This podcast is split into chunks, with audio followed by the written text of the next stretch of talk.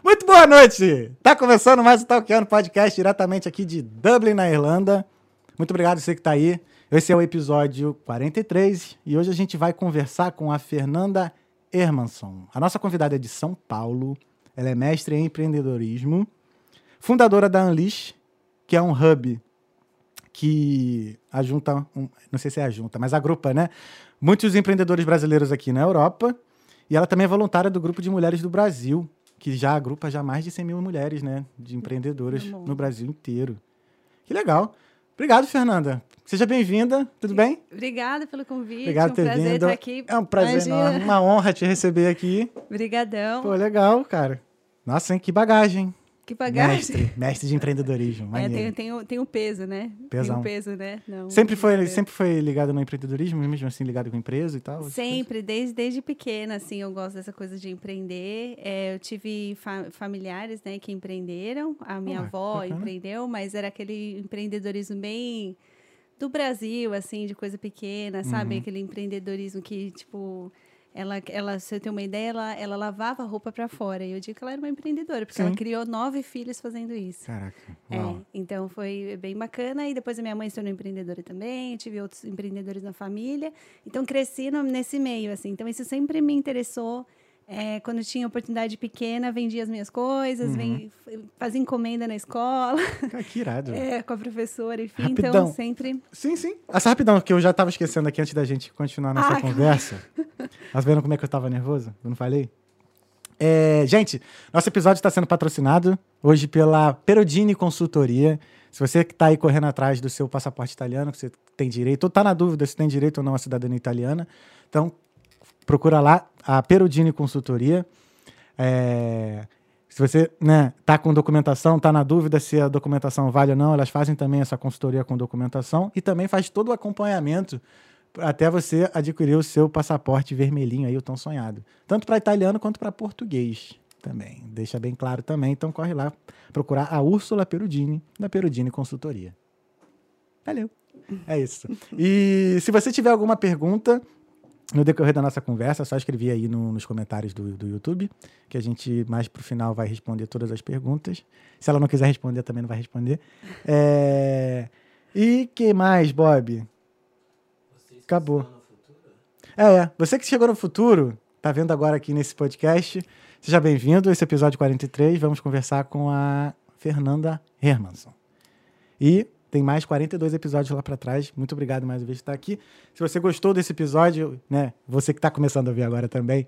Se gostar desse episódio, considere lá se inscrever no nosso canal, dar o like lá, ativar o sininho e divulgar pra gente, é, para todo mundo aí, essa conversa maravilhosa que vamos ter com a Fernanda. né? E aí, Fernanda? Tranquilo, né? Pô, que legal, cara. Maneiro sempre do. do mas assim, desde cedo, né, ligado na- no mundo de empreendedor, né? Não corporativo, que isso me confunde. Porque eu fiz administração. Ah, tá. Tu também fez administração? Eu fiz administração hoteleira, com foco em Hoteleira. Uhum, Por que, que tu fez hoteleira? Por- te- Porque, não, na época, quando eu fui é, decidir qual faculdade fazer, na verdade, Uhum. na verdade, é, eu fui fazer primeiro musicoterapia.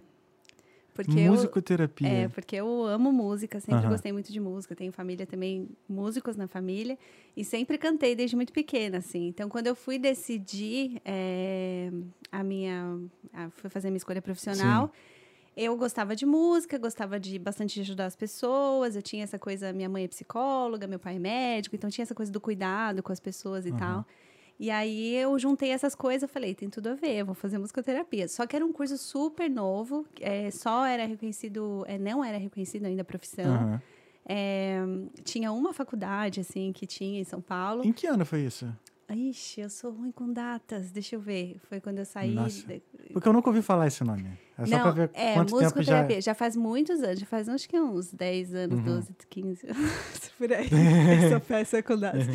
E aí eu fui, fui fazer esse curso, fiz por um tempo, até que eu percebi que não era o que eu queria fazer. Assim, eu gostava muito de música e tal, mas Uhum. não me senti interessada. E como era uma coisa que era muito recente, é, naquela época, Uhum. né? é, os meus pais tinham medo de eu fazer musicoterapia, né? Tinham medo dessa minha escolha. Falaram, Uhum. tem certeza que é isso que você quer fazer? E nunca, nunca vimos ninguém formado nisso, né? Como é que você vai ser a sua carreira profissional tal?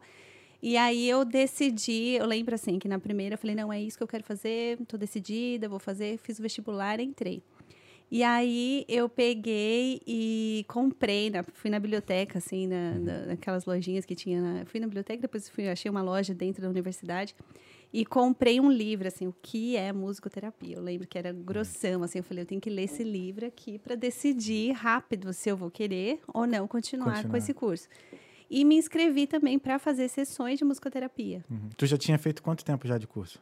Ou... Eu fiz pouquíssimo tempo Entendi. de curso, porque eu entrei e falei, eu quero ver se isso é para mim ou não, né? Entendi. Como era uma escolha minha, uhum. né? Que, assim, os meus pais estavam me apoiando, claro, mas não era uma decisão, assim... Não era, era aquela coisa assim, vai fazer medicina, uhum. não, vai ser lindo, vai ser maravilhoso. Não era assim, você tem certeza? Então tá bom, a gente Entendi. apoia.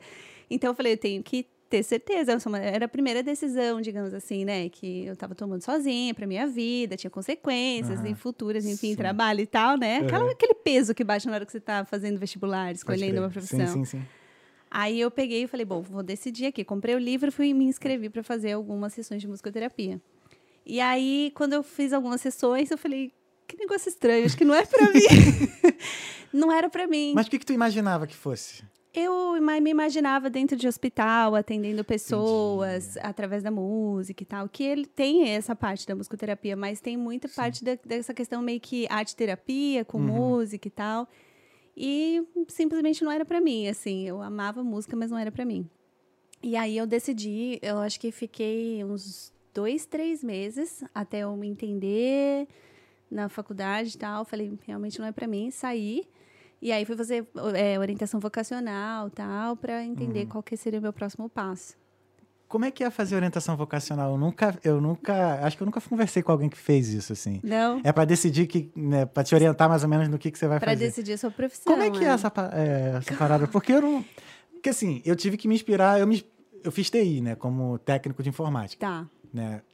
Porque assim, eu queria ir pro colégio naval antes. Tá. Tudo inspirado em outras pessoas, uhum, né? Uhum. Então, assim, eu sempre tive alguém assim, que, ah, aquele ali é maneiro e tal, vou, vou para aquele caminho, já não curti. Aí tentei muito colégio naval, não deu, fui, aí acabei indo pro Cefet. Só tá. que no Cefet eu tentei primeiro eletrotécnica, porque o nome era bonito.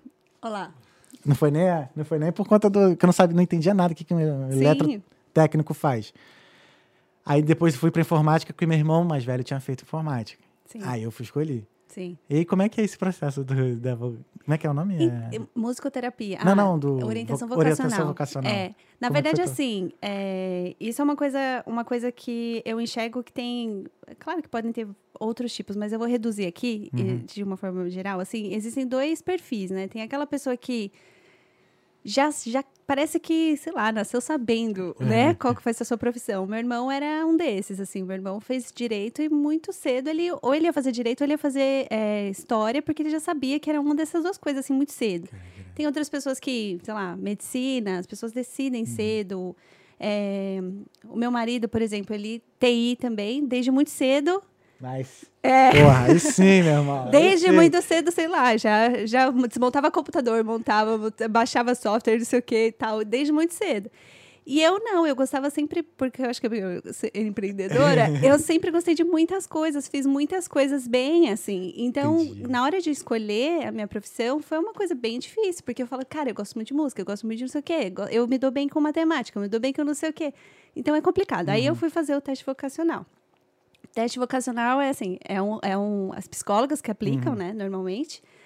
É, e aí eles tem vários testes que você faz para meio que entender mesmo como é que é a sua a sua personalidade, uhum. testes assim, sérios que aí você vai respondendo várias perguntas ali, tipo é, vou dar alguns exemplos assim, tem algumas perguntas que que falam assim, ah, você preferia trabalhar é, no ambiente fechado, no ambiente aberto? Hum. Você gostaria de trabalhar com pessoas, não sei o quê? Quais são as, as matérias que você mais está bem? Qualquer, uma série de perguntas grandes, assim, uns, uns questionários bem grandes. Uhum.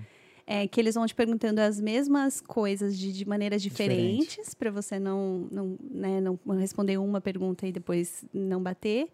E aí eles somam tudo e fazem o, o cálculo, assim. E é claro que tem também as, a, a coisa de você ir conversando com a psicóloga, né? Para ela também entender o seu perfil e tal. Então eu fiz e eu fiz eu fiz duas vezes a orientação uhum. vocacional. Uma vez eu fiz com a minha mãe, que é psicóloga, não deu certo, tá? É, Faça com não dá, é. não, não dá. Se tem qualquer vínculo assim pessoal, já não, não rola. Não, minha mãe, minha mãe é excelente fazendo orientação vocacional, fez para várias pessoas depois e, e as pessoas são felizes hoje profissionalmente, mas para a própria filha não funcionou. Tinha muitas interferências ali, não deu. Entendi, é, entendi. É, mas depois quando eu fui fazer com uma professora dela, é, deu super certo e aí ah. eu me decidi fazer por fazer. Administração, é, hoteleira, administração hoteleira. É, no meu caso foi administração industrial. Tá. Que foi um curso formado por um monte de engenheiro de produção. Sim. Só para poder, sei lá, ficar mais fácil. Não, posso estar falando uma merda aqui. Mas foi um curso formado mais para uma galera de engenharia Aí por isso que foi administração industrial. E era bom porque a maioria dos professores era tudo galera aposentada, já que tinha maior carreira e tal. Então uhum, isso era uhum. legal. Uhum. Aí tu não, consegui, não, tu não pensou em trabalhar de, com hotel ou com hotelaria? Eu trabalhei. Trabalhou mesmo? Trabalhei. É, eu, assim que eu entrei na faculdade, eu sempre fui meio atirada, assim, então eu já queria fazer várias coisas e tal. Comecei a trabalhar na faculdade mesmo. Uhum. É, eu trabalhava na consultoria, sabe aquelas consultorias júnior que Sim, tem eu na fiz faculdade? Também. Você eu fez? fui de Cefet também. Mas eu, na verdade, eu fiz... Eu, eu eh, tinha duas opções. Tinha consultoria júnior e tinha consultoria... É, acho que eles chamavam de sênior na época. Mas era uhum. que era com os professores. Então, eu trabalhava junto com os professores para prestar consultoria. Não, lá no Cefet era Cefet Júnior Consultoria, que era uma empresa mesmo de consultoria que recebia e tal. Só que os Isso. alunos não recebiam, né? Isso. Era, é, era lá, voluntário também. Lá tinha as duas coisas. Onde eu me formei, tinha as duas coisas. Tinha o dos estudantes e tinha os professores. Eu, uhum. na época, entrei para ajudar os professores lá. E aí a gente fazia consultoria, atendia algumas, alguns, algumas empresas grandes, assim, sem saber nada, né? Aquela coisa, vai na onda dos professores Sim. e tal, e vai trabalhando. Foi, foi bem bacana. Depois de um tempo, eu quis trabalhar fora mesmo, no, no mercado, uhum. e aí eu fui recomendada para uma das professoras para trabalhar numa rede hoteleira. E aí eu trabalhei nessa rede hoteleira na área de desenvolvimento, que foi uma coisa assim que foi incrível para mim, que era a é, construção de novos hotéis, assim, então era uma rede como assim seria? O que seria essa área de desenvolvimento? Porque quando você falou desenvolvimento, para mim foi, eu já TI, pensei numa né? equipe de TI. né? Pô, já pensei, ué, pô, será que ela foi pior, programadora? Não, não, não, não, era a área de desenvolvimento que a gente fala de novos negócios para hotéis, né? Hum. Então era uma rede hoteleira brasileira. Uhum. É, e aí eu trabalhava no setor que ia tentar expandir o número de hotéis, assim, ah, expandir legal. a rede no Brasil. E, e aí a gente fazia pesquisa de mercado, é, fazia estudo de viabilidade econômica financeira, procurava investidor, procurava terreno, é, conversava com investidores atuais né, da rede uhum. é, para entender como é que eles estavam se remunerando e tal, enfim. Então é bem, bem interessante, porque não sei se vocês sabem, né, mas uma coisa que eu aprendi quando eu estava trabalhando lá, vivenciei, é que muitos hotéis em São Paulo, eles não têm um único dono. É, os apartamentos podem ser é, comprados por diferentes pessoas, investidores, uhum. que vão ser remunerados. Então, por exemplo, você pensa num prédio, num hotel da uhum. Mercury, por exemplo. Uhum. Você pode pensar, ah, um que vocês estão pensando aí na cabeça de vocês que vocês já viram em São Paulo, em algum lugar.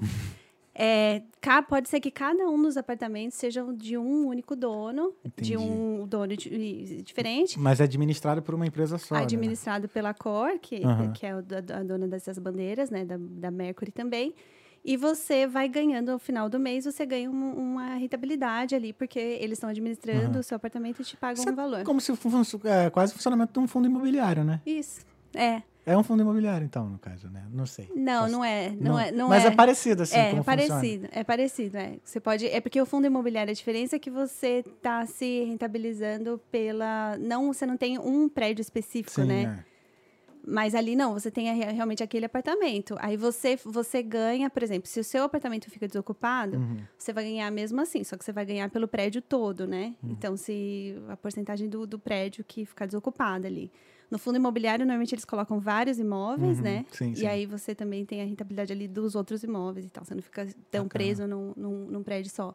Mas era uma coisa que a gente. que eu pensei bastante, assim, na época, ouvindo e tal. Falei, uhum. bom, esse é um bom investimento. É, eu achava interessante. Hoteleira, né? É.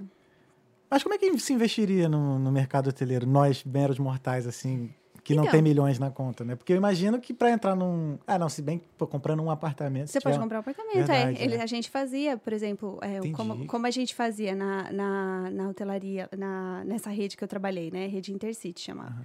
É, te- tem até hoje, acho que continua mesmo não. É, a gente ia atrás de investidores, achava terrenos, desenhava o projeto, é, achava, às vezes a gente conectava as pessoas, né? Essa coisa da conexão, Conexão. vem de longe. é. Então eu tinha, por exemplo, o, o dono do terreno, que só tinha o terreno, queria fazer alguma coisa para ganhar dinheiro. Aí a gente tinha os investidores é, que às vezes eram donos, por exemplo, de uma construtora, que ia falar, ah, eu posso construir, só que aí eu também preciso de mais dinheiro, então entravam outras pessoas com dinheiro e ficavam com apartamentos. E aí a gente fazia as incorporações e vendia os apartamentos. Então, é, faz um lançamento mesmo, como se fosse um imóvel de residencial e tal. Você lança, as pessoas podem comprar ali, aí o cara do terreno fica com, sei lá, cinco apartamentos, o outro que entrou com tal fica com mais cinco, e assim vai. Sim, mas aquele terreno deixa de ser do dono? Sim. Ah, tem isso que Sim. tá. É, não, aí Entendi, ele, entendi. ele, é, ele ganha, Ele- ele ganha ele- os apartamentos ali, né? Uhum. Ele, a- o, o, o- o proporcional do valor que ele investiu com o terreno, ele Uhum. pega em apartamento. Mas vamos supor, o hotel tava funcionando normal. Sim. Aí eu tenho cinco apartamentos. Eu falei, meu irmão, foda-se, quero que feche essa porra, não vai funcionar mais. Não, aí você tem o- as leis do condomínio, né? Você tem o.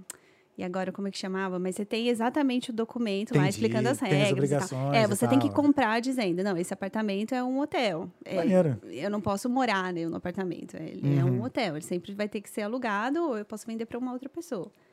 Que vale- tem interesse de alugar também como Entendi. E vale a pena? É um investimento que vale a pena? Olha, na Sim. época valia bastante a pena. Eu tinha, eu tinha alguns investidores que tinham muitos Uhum. apartamentos, assim, porque como a- na rede que eu trabalhava, é, a gente tinha, acho que por volta na época de uns 10 hotéis, Uhum. assim, quando eu comecei a trabalhar. E tinha uns quatro em São Paulo. Tinha um em São Paulo no- na Avenida Ibira- Ira- Ibi- Ibirapuera, Ibirapuera. onde eu morava. Tinha na... Eu morava, não, onde eu trabalhava. Trabalha. Tinha também é, nas Nações Unidas, Uhum. tinha, enfim, tinha algumas localizações em São Paulo. E a gente tinha investidor que tinha, tipo, vários vários hotéis, assim, a gente tinha, sabe, assim, o mesmo investidor que tinha muitos apartamentos. Então, era uma coisa que realmente valia a pena. Uhum. Aí, depois começou aquela, aquela especulação por causa da Copa, não sei o quê. Hum. Aí, depois ganharam muito dinheiro, depois, enfim, é, oscila, né? Como, Como é que é viver nesse mercado? De muito dinheiro pra lá, muito dinheiro pra cá, essas... Como é que é? Ai, eu não sei que eu ainda não, não tenho muito Não, dinheiro. é, não, tu não chegava a conviver com essas pessoas, assim, não, de investidores convivia, e tal. E... convivia. Não, isso sim. é... Olha, eu, eu acho que quanto mais dinheiro você ganha, mais simples você fica, né? Eu não sei, eu tenho essa impressão, assim, a maioria das pessoas que eu conheço que tem muito dinheiro, Uhum. eles são pessoas muito simples, eles vão ficando mais simples. É, não tem mais aquela necessidade de ficar é, se mostrando, Uhum. aparecendo, qualquer coisa assim. Então, são pessoas bem, bem simples, que não, não, não... Pra mim era normal, assim, não tinha, não tinha muito aquele constrangimento, normal. Não existe, assim, a cara da riqueza, vamos dizer assim, né? Não, não. Eu acho que, que quando a pessoa está ficando rica, no comecinho, assim, Uhum. a pessoa não tem dinheiro e está começando a ganhar dinheiro, eu acho que nesse momento as pessoas têm uma, uma tendência, dependendo do, do- dos valores da pessoa e tal, a se perder um Uhum. pouquinho. Eu acho que aí você começa, né? Mas depois, quando a pessoa que eu acho que ganha muito dinheiro e tal, normalmente é, a pessoa vai ficando simples. Eu acredito nisso, pelo menos. As pessoas que eu conheço que têm dinheiro são pessoas simples, Uhum. assim. Ah, que legal. É uma, uma visão diferente, assim, bacana, É bacana. diferente. né? É que simplicidade, assim, é... É algo assim que é meio. Às vezes é o que a gente sempre busca, sabe? Sim. É, no final das contas, assim, a gente sempre busca assim, ter uma vida simples, né? Sim, sim. É, ter ali almoço, janta, pá, normal, poder passear, poder dar uma volta e tal. Sim. E tua vida sempre foi simples? A minha vida? É. Desde pequena, porque você falou que teve nove irmãos, né? Nove. Não, a minha avó Sua teve avó. nove filhos, né? Então minha Sim. mãe tem oito irmãos. É. é, Então, eu sempre. Desde é, cedo, então, no... com a galera. foi a conexão ali. conectando, é. Então, desde cedo, sempre, sempre foi assim na, na sua família, o convívio assim com seus primos e tal. Sempre, sempre. A minha, a minha gente, todo mundo morava na mesma cidade, os, os meus primos. Uhum. Então a gente se reunia toda quinta-feira para comer panqueca, que minha avó É. fazia para todo mundo. Uhum. Aquele monte de gente, minha avó lá na panqueca. É, e a gente se reunia no sábado e no domingo também, quando eu era pequena. Essa coisa da família, né? Da, Uhum. da reunião das, das famílias é uma coisa que eu sinto falta, assim. Acho que a gente foi perdendo isso com o tempo, Hum, né? Mas era muito A gente gostoso. tava falando isso hoje, né, John John? Tava falando sobre isso. É. Até meus pais se separarem, a gente sempre tinha o almoço da, né, de domingo. Sim. Meu pai botava uma câmera. Acho que é por isso que eu, que eu gosto desse negócio, né? Cara, era engraçado. Meu pai botava lá Celine John pra tocar. Aí botava uma câmera assim, filmando a gente, a gente lá almoçando, trocando ideia, e ficava lá a câmera filmando. Não, e pior é Várias vezes meu pai fazia isso. E pior é que isso é uma coisa engraçada, né? Que você tocou aqui, que eu já percebi isso algumas vezes, assim, na minha história. Uhum. Que essas lembranças, eu, esses momentos nossos da infância, né? em- Eles impactam muito Uhum. No, no quem a gente é hoje. é, Impactaram, né? Sim, sim. Pra gente, no que a gente se tornou, enfim. Então, eu também tenho, por exemplo, essa coisa da- de reunir as De pessoas, reunir. de sempre estar em volta de muita gente, é, de cantar, por exemplo, coisa que eu, que eu levo, mas, mas aí me trouxe essa coisa de falar, Uhum. de conseguir, apesar de ser tímido um pouquinho, é, de, sabe, coisas que vieram da minha Sim. infância, assim. É, uma coisa que a gente até se preocupa muito aqui em casa é sempre ter um momento, nossa, assim, de a gente jantar junto, de fazer sempre essas coisas juntos, sim. porque ainda mais aqui que a gente se sente às vezes muito sozinho, né? Por estar longe da, da família e tal. Sim. E aí acaba assim, a gente sempre valorizando muito esse momento assim que às vezes a gente tá, porque às vezes nem, nem é porque a gente não quer, mas a casa da rotina mesmo, né? Eu Sim. tenho um horário, ele tem outro, ele tem outro, ele vai com ele chegou agora, daqui a pouco vai ter o horário dele, Sim. né? E tal. Né, John John? Acabou de chegar. Aí, o que, que eu tava falando? Aí, da tua infância e tal. É... Não, o que eu queria. é, Aí, como é que. Assim, no- na sua infância, você falou que sua mãe já tinha já um business, né? Já, e É. como é que era, tipo, já desde pequena, tu começou bem cedo trabalhando com a sua, com a sua, com a sua mãe? É, não cheguei a trabalhar com ela, Aham. mas eu acompanhei, assim, é, o negócio dela. Ela tinha uma confecção é, e ela fazia roupas para tanto para empresas, assim, uniformes e tal, e ela Uhum. fazia também tem uma marca mesmo chamada chamada chamava Moda Nossa. Moda nossa. Moda Nossa, é. Legal. E, então eu cresci nesse ambiente, assim, de vendo elas cortarem tecido. É, a minha mãe ficava mais na parte de vendas. Chão de assim. fábrica mesmo, né? É, minha mãe ficava na parte de vendas e minha tia, que era a sócia dela, é, que hoje costura até hoje, assim, uma excelente costureira. Que legal. cara. Ela, ela ficava liderando as costureiras. Uhum. E assim, tinham várias pessoas e tal. E eu sempre Observando. brincando lá. E aí elas meio que montaram uma loja, com uma, uma loja de rua, com uma fábrica é, atrás, e no fundo tinha um parquinho. Ah, Então, eu e os meus primos, a gente ficava lá o dia todo. Assim, depois que eu voltava da escola, já ia pra lá. uhum. Minha avó trabalhava com elas, então era aquela coisa, né? A gente ficava na fábrica, é, na, no parquinho, às vezes brincando e tal, entrava, ficava um pouco na fábrica ali, enchia o saco das costureiras, pedia para trabalhar, porque a gente gostava de participar. E, e depois o meu tio, que é casado com essa com essa minha tia, montou também o negócio dele no fundo, porque ainda era uma casa enorme, assim. Então, ele montou ainda no fundo uma encadenadora. Encadernadora. Encadernadora. É, e aí ele montou lá, então era assim, era Como é que isso. era aquela maquininha que você fura assim e pega lá e encaderna? É, só que era enorme e tinha também, ele fazia livros daquelas capas duras que tinha Legal. que passar cola, juntar. Ele fazia aquelas marcações nas, na... Escrevia, tinha uns negocinhos que tinham umas várias letrinhas, Sim. assim. Aí ele passava num pozinho meio de ouro, assim, e esquentava. Uma gra... Quase uma e- gráfica, então, né? É, livro. quase uma gráfica, é. Cara, que irado, cara. É, era legal. E tinha uma máquina que eu amava, que era uma máquina que eu acho que era para fazer, era prensa, Prensa, prensa.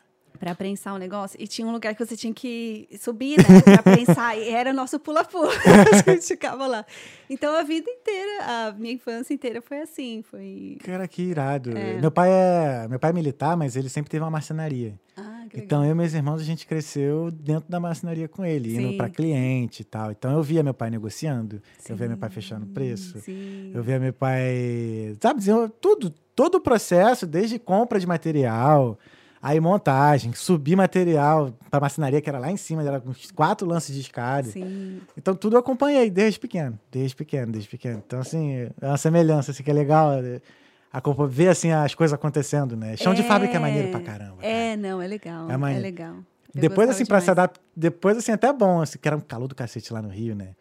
Depois eu tava doido pra ir pra escritório, né? Mas demorei um pouquinho pra me adaptar. Ah, é? Porque sempre fui muito, assim, agitado, né? Sempre quis fazer muita coisa, assim, que não ficasse parado. Uhum. Já.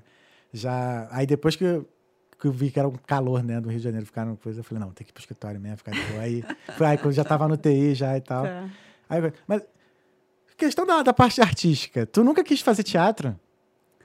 Nunca teatro, pensou? Teatro não, não sei, nunca. Sério? É, meu negócio era cantar, assim, cantava em coral, fazia solo. É, era, era mais essa, essa pegada, assim. Quis, quis ir no Raul Gil, quis fazer essas coisas, tentar uma carreira Uhum. Eu de fui no Raul Gil, sabia? Você foi? Fui. Ah, meu sonho. Depois eu te mostro o vídeo. Que legal. Mas é que eu fui, eu, dan- eu dançava com o cantor, aí ele Tá. foi nesse, nesse. E dançou, Aí eu né? dancei lá. Que da hora. Mais de uma vez até, foi, foi maneiro. É, Sempre dança, mostra assim. Dança, também não era meu forte. não é, continua não sendo. É. Que maneiro, cara. Ah, mas Mas assim, cantar. seguir carreira mesmo cantando, você nunca, nunca assim sonhou assim. o- Eu tinha vontade, assim, por um tempo eu, eu quis sim, mas ah, as oportunidades não surgiram, Entendi. assim, o que eu tinha de oportunidade eu fui, fui indo atrás Pode e fui cantando, mas assim, não, não virou, né? Mas- Uhum. e aí eu tinha outros interesses também, e, e como eu falei, eu tinha sempre muitos Muitas, é. interesses, É. então as outras coisas foram ganhando espaço Fica- e ficou ficou pra lá. Fica difícil de focar em alguma coisa quando tem muitos interesses pra você? Fica. Porque pra mim é. É, não, pra mim fi- fica. É, por um lado que é muito bom você é, você Ter várias se opções, bem, né? tem várias opções, dá bem em várias coisas, se interessar por várias coisas. Isso é uma coisa que eu vejo que é um ah, é uma, uma característica interessante, né? Uhum. Mas, ao mesmo tempo, você tem que, tem que tomar cuidado para não se perder. É. Então, por um, por um tempo, assim, eu julgo que eu tava meio tentando me encontrar, assim, sabe? Testando algumas coisas e tal. E aí, depois de um tempo, eu dei um clique, assim, que aí eu falei, não, agora eu já sei o que eu tô fazendo, sabe? Pra Uhum. que que eu vi. Mas, assim, até você achar onde, não, é o clique, pra mim demorou. Agora, se eu fosse uma pessoa que já desde o começo, sabe, assim, não, eu só- gosto disso, sabe? Aquelas pessoas falam assim, não, eu gosto de duas coisas. eu gosto de duas coisas, outras coisas eu faço, eu gosto de duas coisas, aí é mais fácil, né? Aí eu já tenho uma mania do seguinte: se eu, eu- tudo que é. Tudo que eu acho maneiro, eu, eu quero aprender. Fotografia, Tá. tocar, pintar. Sim, Então, assim, aí quando eu vejo que eu tô no. Que eu assim, pô, aprendi. E que alguém começa a gostar, eu falo, pô, acho que já dá pra ganhar dinheiro com isso, já dá pra Já vender esse quero- produto, já- entendeu? Eu tenho essa mania. Aí depois eu enjoo, depois eu falo, ah, não, não, vou fazer só por hobby mesmo. Aí eu fico fazendo por hobby. sim. E aí, aí, aí nesse, nesse momento, assim, que eu, vi, que eu vi o que, que eu quero realmente, assim, pô, esse aqui dá pra levar pra vida, esse aqui não, vou levar só como um hobby. Sim. Porque, sei lá, tem coisas que têm estresses diferentes, sabe? E Sim. você tem que estar disposto. Por exemplo, vida artística, por exemplo. Cara, às vezes você pode ter o seu melhor ator, não sei o quê, mas tu é feio. Sim. E o cara não foi com a tua cara, não, o diretor não foi com a tua cara e não te escolheu. Simples É, assim. tem- é, Então tem coisas que fogem da sua alçada e que você não tá, geralmente não tá disposto a passar por isso. Sim, Não que você não goste, sim, sim. sabe? É. E dentre todas as opções assim nessa vida, quando foi que a Irlanda surgiu nessa parte? A Irlanda surgiu é, quando eu, é, eu trabalhei, então, no- na, na hotelaria Uhum. é, Ah, é verdade. por um tempo, até que eu decidi é, empreender. Hum. Aí começou. Aí, porque eu já tinha visto minhas, minha família, pessoas empreendendo e tal, eu Uhum. fui fazer, montar uma camisaria feminina, que é ligada à confecção, né? Fazer Sim, o, que, é. o que a gente está acostumado sim, ali. sim. E aí eu montei uma confecção tal, e aí fiquei alguns anos com essa confecção, deu muito certo, é, por um período, a gente teve lojas, é, cheguei a ter... No Brasil, a gente tinha uma loja é, de fábrica, que a gente chamava, Uhum. em Suzano mesmo. Depois a gente teve uma loja num shopping de Mogi das Cruzes, não sei se vocês conhecem a cidade. Uhum. É, e depois não, a gente teve... Não, fui ainda. não, não, não, não fui ainda. E depois a gente teve uma loja de rua também em São Paulo, em Perdizes. Então foi um, um período bem bacana, aprendi muito. Loja, tive loja de shopping, né? Então imagina o, o rolo e tal. Qual que você prefere, de rua ou de shopping? O que, que eu prefiro? É. Se fosse escolher assim Ah, agora, pô, não. se tivesse. Assim, a- da, da questão da, do dia a dia, o shopping era da hora demais, porque é aquele movimento e tal, né? Mas se você for pensar nos custos, os custos é. fixos de ter uma loja no shopping, assim, não sei se vale a pena. Tem que ser um shopping bem movimentado, tem que pensar bem e tal, porque realmente os custos são bem altos. Uhum. Mas, assim, pelo era legal demais trabalhar lá, assim, ver o pessoal passando e tal. Era bem bacana. Mas, então, aí, depois que eu, eu saí, eu era uma sociedade, eu saí da sociedade, eu falei, bom, vou fazer alguma coisa diferente e tal. E aí, eu já tinha, sempre tive vontade de, de morar fora, uma coisa que eu sempre tive vontade de pequena também. É uma coisa que eu acho que era muita influência da minha mãe também. Minha mãe gostava dessa coisa de, de viajar e tal. E falava sempre pra mim, ah, quando você crescer, você vai morar fora. Então, eu sempre fiquei com aquela coisa assim na cabeça, sabe? Ah, um dia eu vou pra fora. E aí eu tinha tido a experiência de vir viajar. É, minha primeira viagem internacional eu fiz com os meus pais. Uhum. E a gente veio para. É, fomos para Espanha, Inglaterra e para. É, para França? Foi. Espanha, França e Inglaterra. França e Inglaterra. Uhum. E aí, aí eu amei. Eu tinha amei Inglaterra na época. Eu falei assim, um dia eu vou voltar para Inglaterra. É. E eu aí. Londres. Londres é muito maneiro. Londres, Londres. É, nossa, eu fiquei encantada naquela época. Mas sabia que hoje não, não me brilha tantos olhos? Sério? Você continua com a mesma. Tem tempo que eu não vou lá. Eu só sei que em 2019 eu fui quatro vezes. Em um ano, fui Olha, quatro vezes. Tá. Eu gostei. Porque assim. Eu já eu fiquei muito tempo em Dublin antes de, de ir para Londres, assim. Então, Dublin me enjoou muito rápido, porque é uma cidade muito pequena. Sim. Aí quando eu cheguei em Londres, pô, aquele, tu toma um susto, né? Tu vê aqueles prédios enormes e tal. Aí eu me apaixonei. Eu falei assim, caraca, porque assim, já fui em Nova York, já fui em Nova York. Já. Então, pô, essas cidades grandonas assim são bem parecidas. É. Nova York é maneiro pra caralho. Não, Nova York é da hora. Pô, é muito maneiro. É. Aí você tava na confecção. Não, aí eu, aí eu peguei e falei, bom, vou, vou para fora. Ah, é verdade, para fora. Aí comecei a pesquisar o que, que eu podia fazer fora, né? E aí... Depois da viagem para Londres, França, Inglaterra. É. Oh, Londres, França e Espanha. Isso. Aí eu falei, bom, vou, vou para fora e tal, para onde eu vou. Aí começa aquela pesquisa, né? Que eu acho que todo, todo intercambista, uhum. toda pessoa que vem para fora, eu acho que faz, né? Essa pesquisa começa a ver ah, pontos negativos, pontos negativos, uhum. é, positivos de cada um dos países. Eu não pesquisei nada. Você não pesquisou não. nada? Tinha um Caraca. amigo meu que, ele, inclusive, ele fez sete anos de Irlanda, acho que foi ontem. Uhum. É. Ele. Eu tinha ido para os Estados Unidos em 2011. Tá. E aí, quando eu voltei em 2012, ele falou: Cara, tá tendo intercâmbio pro, pra Irlanda. Lá você pode trabalhar, estudar. Aí eu falei: Pô, tá de sacanagem, vou fazer o que na Irlanda? Aí acabou que passaram-se dois anos, ele foi. 2015. Aí ele tá. foi. Aí quando ele me despedi dele no aeroporto, eu falei, pô, vou, vou também. Vou também. Vou também. aí comecei. Aí assim que eu comecei a pesquisar, mas só foi passagem. Aí mais ou menos como é o país, assim, ah, de frio e tal, não sei o que, só. Caramba. Mais nada. É, não, não, eu fiz uma super pesquisa. Assim. Aí vendi tudo e vim. Caramba, da hora. Não, eu fiz uma super pesquisa. Eu, ah, qual é o melhor país? Uhum. Aí olhei na época Austrália. Ah, tem uma cunhada que mora na Austrália, então uhum. a gente pesquisou bastante Austrália na época. Pesquisamos é, Estados Unidos, que acho que todo mundo acaba fazendo essa pesquisa. Uhum. É, e Canadá. Sim. E aí é só que, meu, a vontade de ir para fora estava muito grande. E aí a gente viu, ah, será tal, os outros países, a gente viu que aqui era um lugar muito aberto. E aí duas coisas que nos fizeram realmente decidir, assim, é que é um, era um polo de TI. Então, uhum. ia ser muito interessante pro, pro meu marido. E para mim tinha essa coisa das startups, que aí eu, na verdade, eu pulei um pedaço aí no meio da minha história, uhum. que é depois que eu saí da confecção, uma das coisas que da Gata Traquina, que é, é o nome, é, eu eu saí meio assim, cara, esse negócio de custos fixos, assim, de ficar meu com um negócio físico com os custos tão altos, é uma coisa meio meio difícil, sabe? Assim, eu pensei, será que não tem outro jeito de empreender? Porque eu aprendi o empreender da minha mãe, né? tradicional. Uhum. É, eu falei, bom, será que não tem um outro jeito, uma outra maneira de fazer? E aí eu comecei a entrar no mundo das startups, comecei a entrar no mundo do marketing digital, uhum. de fazer as coisas mais é, online, digital, tecnologia e tal. E aí teve várias, várias, várias é, experiências, tive várias experiências nesse processo. E aí eu falei, bom, a Irlanda é um lugar das startups, que legal, é Vale do Silício da Europa, porque uhum. a gente já tinha decidido que a gente não ia para os Estados Unidos, né? Uhum. Então, ah, vale é, ainda tinha isso também. O Alexandre, ele veio, ele também é de TI também. A gente estudou junto, né? Fez é, técnico e faculdade junto. Sim. Então ele veio, um ano depois ele conseguiu o visto de trabalho dele.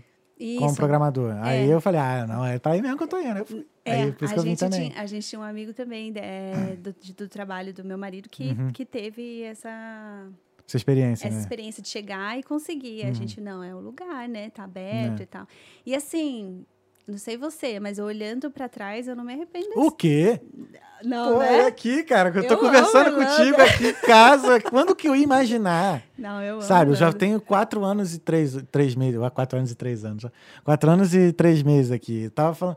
eu não imaginava quando eu pisei aqui na Irlanda, eu, no primeiro dia eu, eu, achei isso aqui muito ruim, que eu queria ir embora. Eu falei assim, cara, o que, que eu vim fazer aqui? Quando, Sério? Você quando pensou eu cheguei, isso? Pensei. Mas por quê? Cara, porque assim, o, sempre me falaram que o mundo inteiro tava aqui, né? Um monte de gente. Tá. Eu falei, cara, a cidade é Bela Galópole, velho. Vai ser Entendi. igual Nova York, pelo menos, né? Vamos ver assim, né? Porra, trem pra lá, metrô, não sei o quê. Entendi. Que eu falei, não pesquisei. Entendi. Entendeu? Entendi. Cara, quando eu cheguei aqui, que eu vi assim, que parece né, uma cidadezinha de interior, uma com aquela marra de grande.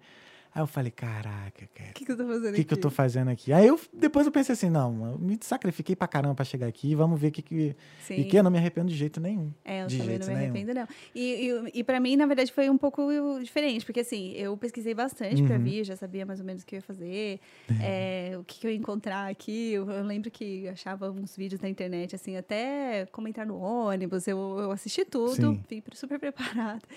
Mas o meu irmão tinha vindo aqui Ah. e tinha visitado a Irlanda. E aí o meu irmão me meio que queria me desencorajar. Falou assim, ó, não vai não, é pequeno e tal. Você tem certeza que você vai? Eu falei, não, eu vou. Mas então eu vim com essa cabeça de tipo, e aí depois foi só surpresas boas, assim. Foram só surpresas boas. Tu veio quando pra cá, que ano? Ai, eu sou péssima com datas. Deixa eu ver, fala aí. 2015. Ah, é, na idade da. No mesmo que o 2015. no É, ano que o tô Alexandre veio, sete sete anos, então. é. Pô, era uma outra, era uma outra Dublin nessa, naquela época. Ah, mudou muito, Sim. mas assim, mas converso de vez em quando com pessoas que estão aqui há 15, 20, Sim. né? Aí, Aí a- a diferença é maior. É, a diferença é maior. Tu conhece gente assim? Porque eu não eu quero conhecer uma galera que tá aqui há Eu um tempão pra conheço, trazer, cara. Eu conheço, não, eu posso, te, posso te pensar em algumas pessoas Sim, que sim. falam. Não, eu, eu Caraca, que conheço, irado. sim. E como é que foi assim, vir pra cá, os primeiros dias e tal? É- A mudança como foram como casal, né? Vocês vieram juntos, né? Viemos com um casal, é. E aí, como é que foi vir Ah, eu não sei. juntar os eu- planos, né, tal? quer- Ah, juntar os planos, é, tá. e tal? É, não, isso foi, foi bem tranquilo, assim. A gente, depois que a gente decidiu, a gente fez um planejamento, Uhum. guardou dinheiro, é, viemos, fizemos com uma agência, viemos como estudantes, porque a gente não tinha, não tem cidadania. Uhum. É, então a gente veio para estudar inglês para conseguir trabalho aqui. Uhum. É, Mas você já tinha inglês já, né? já, Já, a já, gente, na já, a gente já, já- não época da- fluente, né? Mas a gente tinha o Sim. inglês, a gente já tinha estudado inglês os dois. Uhum. É, então a gente, quanto ao inglês, assim, não é que era. Não, mas já a é gente já meio- tranquilo, já não. Isso aí a gente. 30% do caminho ali andado. Ah, né? não, é, chegamos falando com, Sim. numa boa. É, e, e, a- e aí tiveram algumas coisas, assim, que no, no processo é sempre difícil, né? Você entrar, chegar num outro país, Uhum. né? É, por exemplo, ah, por mais que você esteja muito preparado, quando você está vivendo, vivenciando, é diferente. diferente. Então, eu tenho uma, uma experiência aqui. Por favor, se quiser. Ai, meu Deus, eu tô, tô tentando fugir dessa história, mas ela tá vindo aqui na minha É cabeça. porque é pra- ela quer sair essa história. Não, é que você me falou que no primeiro dia você pensou, o que, que eu tô fazendo aqui? Pensei, pensei mesmo, E de isso verdade. aconteceu com a gente. Mas, mas foi o seguinte. A gente é, contratou, como eu te falei, a gente fez super planejamento, nos preparamos super.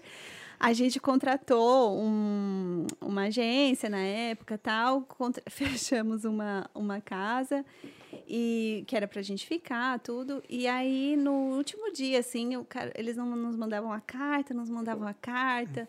Aí a gente, a gente precisa saber onde a gente, pra onde a gente vai, quando a gente chegar e tal.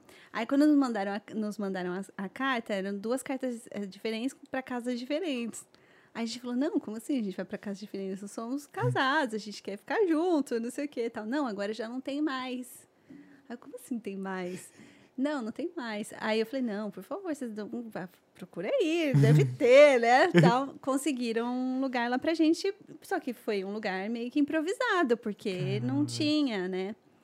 É, e aí a gente chegou super tarde, assim, acho que umas 9, 10 horas da noite, e aí a gente foi lá pra casa. Aí, meu, a casa era terrível, assim. É, eu acho que essas histórias que as pessoas. Sim. As pessoas estão acostumadas, né? Isso aconteceu com a gente. Uhum. A casa era muito ruim. E aí eu cheguei, eu entrei, assim, o quarto, né? Não, não a casa, que a gente ficou num quarto. Quando eu entrei no quarto, assim, eu sentei em cima da minha mala, que era o único lugar que eu tinha coragem de sentar. Sério, cara. Sério, porque era super sujo, super, super, super sujo. Sentei no, no- em cima da minha mala, assim, e falei, o que, que eu tô fazendo aqui? aqui? Porque aí eu lembrei da, da minha casa, que eu tinha deixado em São Paulo, nosso apartamento, tudo novinho, não sei o que tal, pra vir, né? Uhum. E aí, enfim, essa história eu tive que ficar lá uma semana, né? Porque até a gente conseguir um lugar Sim. e tal, mas assim, normal, as histórias que acontecem com todo, todo Não, mundo. acontece. Eu é. lembro que uma coisa que eu achei absurda quando eu cheguei aqui foi procurando casa. Que a primeira casa que eu fui visitar, era pra, div- a vaga era para dividir uma cama. com um Sério? italiano lá. Meu Deus. Aí eu, mano, eu já queria, eu já queria sair daquela hora, sabe? Eu falei. Porque assim, era uma casa no meio que no subsolo. Ali na Tá. Montjoy, aqueles Tá. prédios do Montjoy ali, aí tem um Uhum. subsolozinho. Tá. Cara, um cheiro de mofo, já quando tu já chegava na porta, que ele já embrulhou o estômago. Eu falei, cara, como é que Sim. vivem quatro pessoas, cinco pessoas aqui? Sabe? É, é complicado. Essa parte daqui de Dublin tá Essa bem complicada, assim. É, de- é, e eu- Sempre foi, né? É. É que eu- hoje em dia é, eu escuto algumas histórias, mas eu já não escuto tanto, Uhum. porque já faz tempo que eu não estou mais né, estudando inglês e tal. Uhum. eu- então eu não tenho mais escutado tantas histórias, É. mas eu sei que a, coisa tá difícil Tá e foi difícil. agravando, né? Mais difícil, né? Eu achei que ia melhorar depois do- da pandemia, porque, por por exemplo, lá no trabalho, muita gente foi embora, principalmente de outros países, né? Voltaram para os países e tal, É, pediu demissão, e eu pensei assim, deve estar tendo uma debandada, né, da galera que- estrangeira indo embora, mas... Mas o que aconteceu é que represou, né? Uma vez que abriu, as Hum. pessoas não deixaram de ter planos de vir para fora. Pelo menos essa é a minha visão. Assim, Uhum. as pessoas queriam vir, mas não podiam vir por um tempo. Então, Ah, assim, ah, entendi. vou adiar um pouquinho os planos. Na hora que abriu, Veio debandada, né? aí vem muita gente, Muita né? gente. E é uma coisa que, é, estando, tendo é, convivido com outras pessoas de outras nacionalidades e tal, é, todo mundo passa por essas coisas, né? Não é Uhum. É. uma coisa só. é, Eu não conversei ainda brasileiros. assim. Eu, não, eu imagino que passe sim, porque eu já vi que tem gente que mora com mexicanos e tal. E, pô, se o brasileiro tá ali, passa por esse perrengue, o amigo ali Todo também vai passar. mundo, Mas assim, eu não é. conversei ainda como, na visão deles, assim, que seria. Porque tem outros países, não só, não é só o Brasil né, que tem gente assim, numa situação bem precária, tem de- desses países também, Sim. sabe? E eu nunca conversei ainda com eles. Eu gostaria muito de conversar, mas eu acredito real mesmo que, que passe, sabe? É, não, mas eu falo assim da dificuldade de encontrar casa e, e de uma um lugar legal e tal. É, tenho amigos até quando eu estava fazendo mestrado, por exemplo, os amigos europeus tinham dificuldade para encontrar, sabe? É, a Irlanda tá essa questão da acomodação aqui, a habitação e tal, é uma coisa complicada Uhum. mesmo. É, mas é uma coisa que eu, que eu bato na tecla é a questão do transporte. Se aqui, por exemplo, se tivesse um metrô que levasse, sei lá, pô, Lucan, por exemplo, aqui do longe, né? lado. É, é. De metrô é 20 minutos, cara. sim, sim. Entendeu? Então dava pra você morar mais longe. Sim. Dava pra você morar num lugar mais tranquilo, assim, não, né, com uma distância assim razoável. Pô, Sim. a gente tava acostumado a andar no Brasil lá duas horas pra ir pro trabalho. Lógico, não precisa ser duas horas do trabalho, mas meia horinha de metrô tá bom, Sim, sim, sabe? sim. Mas infelizmente acho que não sei nem quando tá perto de construir um negócio desse aqui. É, eu acho que não, pelos planos que, Hum. eu, que eu conheço também, eu acho que não. Que. E qual foi seu primeiro emprego quando chegou aqui? Meu primeiro emprego?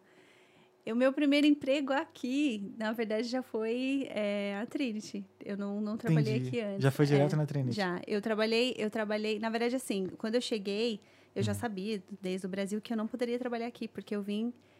Eu fiquei aqui como estudante Uhum. por pouquíssimo tempo. Depois a gen- o meu marido já conseguiu trabalho aqui.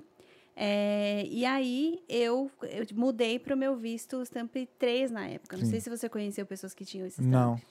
Esse stamp eu falo que é o pior stamp que, que, que existia, assim.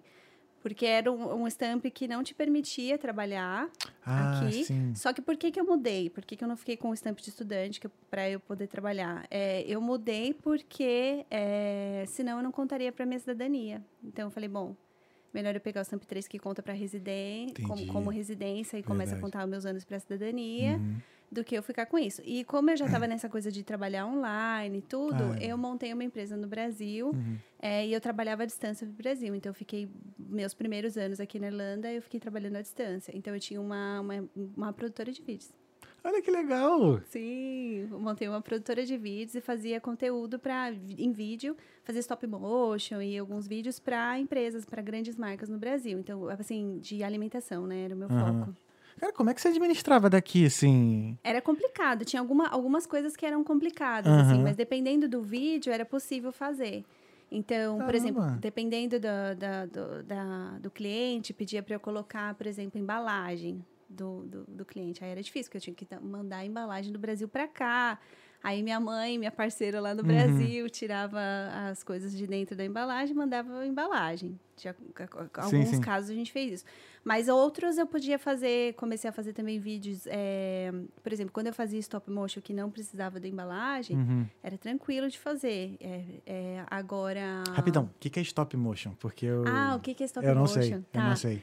Stop motion Só é pra uma... me, me, me- Sim, sim, sim, me- claro. Stop motion, é, não sei se você já viu aquele, é uma técnica que você usa para você animar objetos que não têm vida. Entendi. Então, por exemplo, sim, sim. você tem essa caneca aqui uhum. e você vai fazer, você vai tirando fotos, não é vídeo, na verdade, você vai fazendo foto, foto, ah, foto, foto dela, para fazer com que ela uhum. é, tenha vida, né? O, uhum, você uhum. dá a vida à caneca. Então, eu fazia esse tipo de, de produção para algumas marcas no Brasil. E depois eu comecei a fazer vídeos de treinamento também. Então, aí comecei a mexer mais com é, motion, é, animação lá. Uhum, não uhum. simples, tá? Não, não, sou expert nisso. Não, mas... Mas fazia vídeos de treinamento e era... Fiquei, assim, o, os meus primeiros anos aqui. Até que eu comecei a me envolver com a, essa coisa do, do empreendedorismo de startups aqui porque eu já tinha envolvimento no, no, lá no Brasil, depois fui trabalhar com alguns amigos aqui e tal, que tinha uma startup. Então, uhum. é, essa foi minha, minha, minha primeira experiência aqui na Irlanda. Você ficou quantos anos trabalhando assim, nessa, na administração, trabalhando para o Brasil, vamos dizer Sim, assim? Sim, né? eu fiquei uns três anos, até que o meu visto mudou, né? Então, Caramba. foi por aí, uns três, uns três, quatro anos uhum. é, que eu fiquei fazendo isso até que o meu visto mudou. Então, esse visto, eu não expliquei do visto, né? Ah, o Stamp 3, né? Isso, Stamp... esse, Stamp, esse Stamp 3 era um visto que você podia morar, mas você não podia, não podia trabalhar. trabalhar. Então, era como se eu fosse dependente do, do, do, meu marido, né? Na questão uhum. do, do visto. Eu não podia trabalhar aqui. Então, a minha saída foi, que vou doido. trabalhar no Brasil. E nessa época, foi uma época, assim... É, foi bem bacana, porque eu conheci tanta, tantas mulheres uhum. brasileiras, uhum. e depois eu me envolvi com mulheres de outras nacionalidades também que tinham o mesmo visto. E no final, as mulheres se reuniram de várias nacionalidades. Então, tinha uma. Até estava lembrando esses dias que nessa época eu conheci uma ucraniana é, e uma indiana, é, tinha mais uma chinesa. E tinha vários, um grupinho de mulheres que a gente começou a se reunir e pensar como é que poderiam mudar essa legislação. Então, tinha umas mulheres que foram muito à frente, assim, fizeram abaixo assinado e tal. Eu cheguei a participar de algumas reuniões. E a gente, e elas entraram com um pedido lá, com essas, essas assinaturas que elas colheram e mudaram, conseguiram mudar a lei Cara, da, do Stamp 3. É. Mas o, o Stamp 3 para. É, Cônjuge. Não para o General. Assim. Só para o. Como é que fala? O outro? Critical. É, o Critical. Porque tem, é, o Stamp 3 eles, eles davam tanto para esposas de pessoas com o General quanto do, do Critical Skills. E no final eles mudaram para o Critical, não mudaram para o General. Não sei porquê na época. E aí o pessoal do General continuou lutando, assim. Até hoje eu acho que eles ainda estão tentando mudar. Que eu saiba, ele não, não é. mudou. Então se eu casar hoje, a minha esposa não vai poder trabalhar. Porque eu sou General. Sério? É, sou do General. A não ser que ela tenha o próprio visto dela. É, né? no caso, é. assim, é. Mas Caramba, aí foi. Doido. É. Então. Imagina foi... não poder trabalhar, velho. Caraca. Tá não, e eu lembro que na época. Isso só incentiva mais a ilegalidade, né? Tipo, porra. Não, não faz sentido nenhum. É, é as pessoas tinham trabalho. Ah, é. é. eu esqueci desse ponto. Tinha, teve uma época da minha. Da, que, que eu trabalhei numa outra casa, uhum. numa casa de. de é, trabalhava como minder numa época. Uhum. É, trabalhei como minder. Então, tinha isso, né? Mas assim, oficialmente eu não podia trabalhar. E, e aí elas fizeram na época uma pesquisa para ver qual era o perfil das mulheres ali que tinham Stamp 3. Isso foi usado para até para as autoridades irlandesas saberem qual era o perfil daquelas pessoas, né, uhum. né, para justificar o porquê que o visto deveria ser é, modificado. E, e aí eram pessoas todas muito qualificadas, assim, que estavam aqui, e isso impedia, assim, muitas chegaram embora, né? Sim. Entendeu? Porque aí você cria um problema na família, né? Claro. De que, como assim, uma pessoa não pode trabalhar e tal. Então foi um. Mas uma coisa que, assim, foi legal ter vivenciado. Uhum. É, de que elas conseguiram mudar, acreditaram que Sim, dava um para mudar. Um marco, né, na um história, marco, pô. um marco. E foi. você tava lá, cara, que legal. É, foi bem bacana. E tu não, é, tu não desanimava não de trabalhar pro Brasil na questão do financeiro, assim, do câmbio? Sim, Sim. Pô, porque você falou que viveu três anos assim, mas ou tu ganhava muito dinheiro, não precisa falar o valor, óbvio, não interessa. É, mas assim, como é que era para você, assim?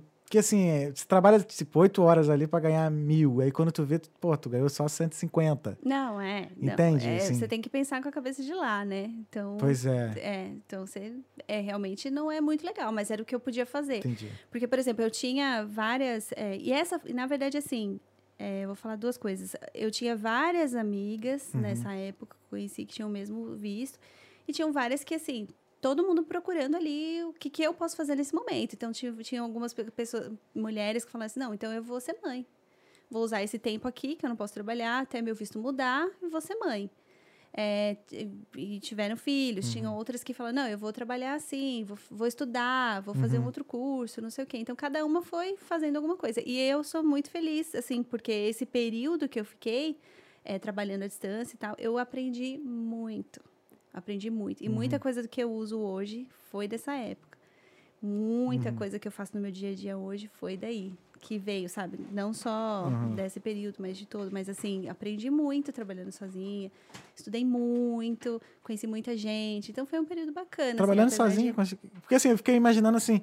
Pô, três anos trabalhando pro Brasil, tal, em casa e Sim. tal. Como é faltou, não, não sentiu falta daquele convívio com, uma, com um estrangeiro do teu lado ali na, na mesa do lado e tal. Ah, sim. Isso que eu acho mais barato, por exemplo, onde no, no, meu trabalho, né? Que assim, eu sou o único brasileiro do meu time. Sim. Sabe? Tem irlandês, tem romeno, tem. É, eu conheci, eu conheci pessoas, muitas pessoas, porque eu me envolvi nesses outros. Legal. Esses outros grupos, né? Como eu te falei. Sim, sim, é, sim, Então sim. eu me envolvi com a questão do, do grupo de mulheres que tinham o mesmo visto que eu, depois sim, sim. brasileiras, depois outras nacionalidades Legal. também. Depois comecei a participar de. de é, eventos de empreendedorismo, onde uhum. eu conheci outras pessoas, é claro. Mas aí, a hora que eu fui, entrei, que meu visto mudou, que eu comecei a trabalhar mesmo, uhum. que eu uhum. entrei no mestrado, não sei o que tal, as coisas vão mudando muito mais. Aí você conhece muito mais gente no período do dia e tal. Aí, aí para mim, foi quando, assim, começou Aí eu vivi a Irlanda totalmente, né? Porque naquele momento eu estava dividida ainda, né? Tava Sim. Brasil e Irlanda, meio, meio dividida. Ah, ainda trabalhando pro Brasil ainda, né? Estando aqui. Sim, Com certeza você fica dividido. Sim, tá. sim, sim. Aí depois você fez, abandonou tudo lá. Abandonou não, né? Mas aí entregou lá o cargo no Brasil e. Sim, é, não, decidi, decidi, decidi. E não, quis, e não quis seguir no mesmo ramo aqui? De fazendo stop motion. Não, como é que é o nome? Stop, é, motion, stop, motion. stop motion. É, não, porque era uma coisa que era a minha saída naquele momento para aquela situação. Então, naqui, naquele momento era o que é o meu caminho. Mas depois eu falei, não, eu não quero isso aqui, ter cliente no Brasil, quero hum. ter cliente aqui. Sim, sim. E fazer outras coisas e tal, e fazer o meu mestrado. É, por que, que eu decidi fazer meu mestrado, né? Uhum. É, eu sempre, como eu te falei, sempre fui apaixonada por empreendedorismo, uhum. é, desde muito pequena. Sempre estudei muito sobre empreendedorismo. E aí eu falei, bom, o que eu posso fazer? Eu queria fazer um curso fora e tal. Fui olhar e na hora que eu olhei empreendedorismo, falei, cara, é isso, né?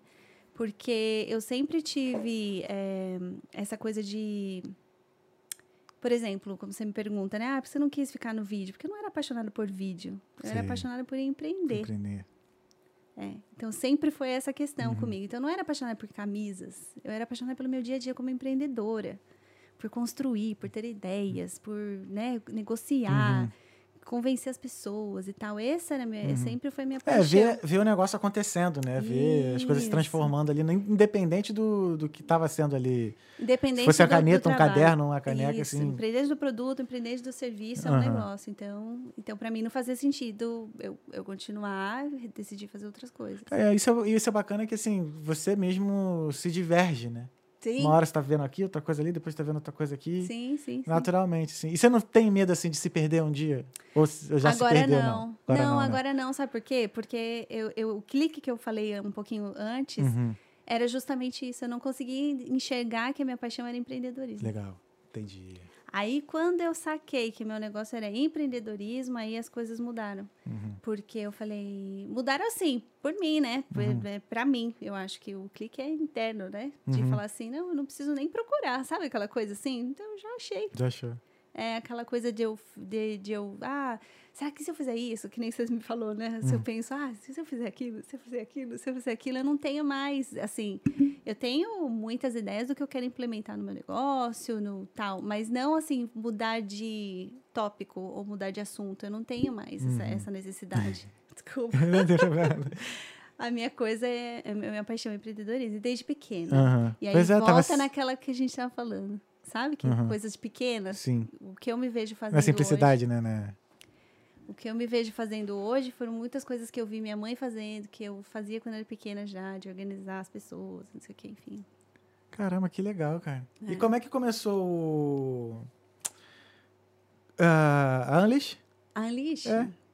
Então, a Unleash nasceu é, porque eu justamente experimentei por causa desse período Uhum. meu de trabalhando sozinha, é, como empreendedora aqui do Brasil e depois tendo a experiência como empreendedora, assim, fazendo mestrado, tendo Uhum. é, a startup, eu tive uma startup nesse meio também. Sim. É. Ah, nesse meio do, do mestrado? Outra Tive, startup? Tive, tive, é, De quê? Fala aí, fala aí. Pode falar? chamava Divorce. Voshing. Divorce. Divórcio. É, o que que você acha que é? Alguma coisa relacionada a divórcio. Divórcio com X, é, divórcio para elas. Entendi. Era, era, era- a- na Irlanda é muito difícil você se divorciar, Uhum. né? Você tem a burocracia muito grande. Você, a gente, eu conheci muitas pessoas que que assim terminavam o casamento e acabavam com a sua vida financeira também, porque fazer um divórcio era muito caro, muito caro. É É, uma coisa simples, cara. Só é um papel. muito, é. E aqui na Irlanda, diferentemente do Brasil, Uhum. você pode se divorciar sem a ajuda de um advogado. Então, teoricamente, deveria ser mais fácil Sim. ainda. Você não precisa nem contratar um advogado. A lei permite que você Uhum. faça o seu próprio divórcio, você se representa. É, e então, e é muito difícil. E então, no, no meu mestrado, eu conheci um, uma pessoa que é meu amigo até hoje, o Neil. É, ele é irlandês. E ele, conversando com um amigo dele, que é advogado, falou para ele: Olha, essa é uma boa ideia de negócio. E aí a gente começou a trabalhar juntos den- dentro do mestrado, participando de várias competições, não sei o quê, ganhamos investimento pra, por um tempo para rodar startups, fizemos o MVP, Uhum. estávamos com tudo pronto para lançar é, o MVP, mas a gente não conseguiu resolver as questões das barreiras legais. Ah, É. putz. Porque o, no, na questão do, do direito, né, nas as legal techs, assim, se você for ver, a maioria, é, todas são muito voltadas, a, a solução ainda é voltada para o profissional, Uhum. então para o advogado. Sim. É, você melhorando a vida do advogado. Não tem muitas soluções para o cliente final, né, digamos assim. É, Aí é uma oportunidade, né? é uma oportunidade, mas por quê? Porque é muito difícil, né? Imagina que você vai entrar no meio dos advogados para você é, fazer disrupção, né? Dentro do advogado, dentro do desse É, mudar os processos legal, ali. Mudar os processos Nossa, ali. é a parte mais difícil. complicada, assim, de uma empresa, né? Sim, sim. Mudar os Então, processos. Então a gente a gente é, identificou depois de muita Uhum. pesquisa de que se a gente conseguisse lançar aqui, que a gente poderia ter lançado, correndo Uhum. risco de ser processado. Mas se a gente resolvesse lançar aqui, depois a gente ia ter que correr o mesmo risco na Espanha, o mesmo Aham. risco na Alemanha, o mesmo risco em todos os os lugares. lugares. Brasil, tentamos de todas as formas é, entrar com uma solução lá. Tudo que você possa imaginar, a gente pensou todos os caminhos que você possa imaginar, Uhum. a gente investigou. E não tinha como, nesse momento não tem como. Então eu acho que é um pouco de timing, sabe? Sim. Essa coisa do, do timing nos negócios, eu acho que ainda está um pouco cedo. Eu Olha que que... Mas é. é. interessante isso, né? não, mas a ideia, a ideia é super bacana. Inclusive, tem uma empresa que no Canadá é, estão fazendo algo parecido, chama Andu. É, Andu, é, Uhum. é, E eles. Só que são duas advogadas fazendo. Então, isso também tem um- uma questão, né? Como eu não tenho. Nem eu e nem o meu sócio éramos advogados, Sim, complica, né? é, é um pouco mais Tem complicado. que ter alguém que conhece de leis, né? Sempre tem que ter. Isso, você tem que ter alguém, que- pra, principalmente para lidar ali com esse mundo dos advogados. Acho que né? são dois sócios que você, qualquer empreendedor tem que ter, um advogado e um contador, né, cara? Contador, né? É verdade. É, não. concordo. Caraca. Não, acho que é isso mesmo, advogado e contador. É, Aí, continua? O que você tava falando era. É, não, aí ainda falando da divórcio, Sim, sim, a, da- gente, da divórcio, isso. é, a gente hum, conseguiu uma advogada que nos procurou e falou, "Ney, eu quero ajudar vocês. Uhum. É, e aí a gente conseguiu, fez um acordo com ela, um assinou é, um, não chegamos a assinar um contrato, mas tínhamos um acordo com ela, de que ela ia assinar é, um documento com a gente, validando a nossa plataforma. Porque a gente também, como não advogados, a gente também não podia garantir de que a plataforma iria funcionar completamente. A gente precisava de um aval de um advogado, né? A gente não ia ser irresponsável. Ah, sim, sim, sim, sem- óbvio. E aí ela. E aí a gente já tudo feliz, tudo pronto. Ela falou: não, eu não, na verdade eu não posso fazer isso porque o meu seguro não, não me permite. Então tem a questão do seguro também, né? Se ela também tivesse é, assinando, ela também ia estar. a responsabilidade também seria dela, Entendi. o seguro dela não ia cobrir, enfim. E aí, depois disso, muito difícil de achar uma outra pessoa que quiser, que, que topasse Com assinar. coragem, né? Pra... É, é, então eu acho que é timing. É. Acho que um dia vai. um Ah, dia- mas já um tá a pronto, gente vai né? ver essa solução Sim. por aí. É. Não, mas é muito louco. A primeira vez que eu vejo assim um plano, um negócio que, tipo, tá cedo ainda, sabe? Tá cedo. É, eu, acho, eu que, acredito. que legal. tá. Não, É. mas a questão é só de mudar a lei. Uma vez que mudou a lei, vocês Sim. já estão já na frente, cara. Sim, sim. Bacana, bacana, legal mesmo. Mas e aí, o que, que você. É, aí ah, continuando na lista, né? Isso, então, então tendo todas essas experiências, é, eu vi o quanto é difícil você empreender fora do seu país, é, por É. causa das questões culturais, as questões da língua, as- a- você, o desconhecimento, falta de uma rede de, de pessoas que você conhece que podem te ajudar nesse processo. É, e mesmo esse período em que eu fiquei, é, por exemplo, trabalhando sozinha, eu poderia ter trabalhado acompanhado de outros empreendedores. Só que é difícil você conectar com outras pessoas, se conhecer e tal. Então, a Lixe nasceu é, daí. é, e a ideia é um- criar um hub. A gente está criando um hub que vai conectar empreendedores brasileiros na Europa toda. É, então, pessoas que estão trabalhando sozinhas não vão precisar mais trabalhar sozinhas, vão poder trabalhar num hub digital e conhecer outras pessoas do mundo todo e aí ter acesso a todo um ecossistema, que eu trago essa palavra do, do mundo dos empreendedorismo, um eco- é, que de pessoas que vão poder ajudar.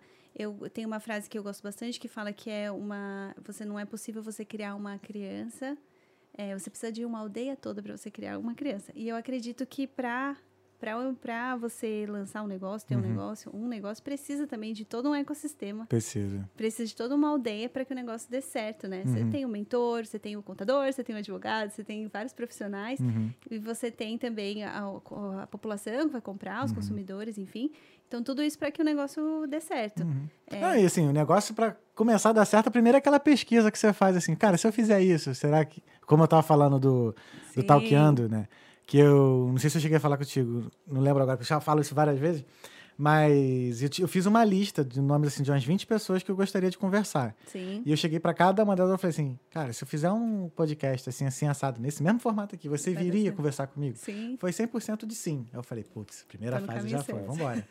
e não deu outro, já estamos aí, a 40 e Pesquisa de mercado. Pois é. Senão, acho que talvez se eu tivesse tido pelo menos um, sei lá, metade não, eu ficaria meio que com o pé atrás de, de Sim. fazer. Mas como foi tudo sim e tal, ainda mais assim que, né, a pessoa vê e tal, é. Não, e isso é uma coisa super importante, é uma dica que a gente pode deixar assim também, porque é... Por favor. Por favor. não, não, falar sobre a importância da pesquisa de mercado. Uhum. Porque tem muita gente que pensa numa solução e fala, ah, a solução é linda, maravilhosa, eu vou criar um produto ou um serviço Uhum. e se apaixona por ele e vai até o final e lança. É, e depois não dá muito certo, né? o mercado não aceita, Uhum.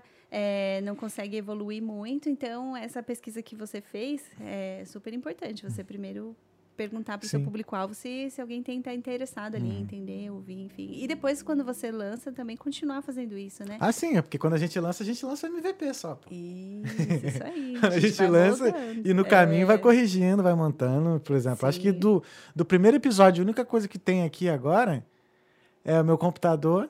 Ó, nem essa mesa de som tinha no primeiro episódio. Essa mesa de episódio foi para a mesa, a mesa de som foi aparecer acho que no décimo. E isso é uma coisa legal também. Porque, assim, tem muita gente que espera estar com tudo pronto Ah, para é. começar, né?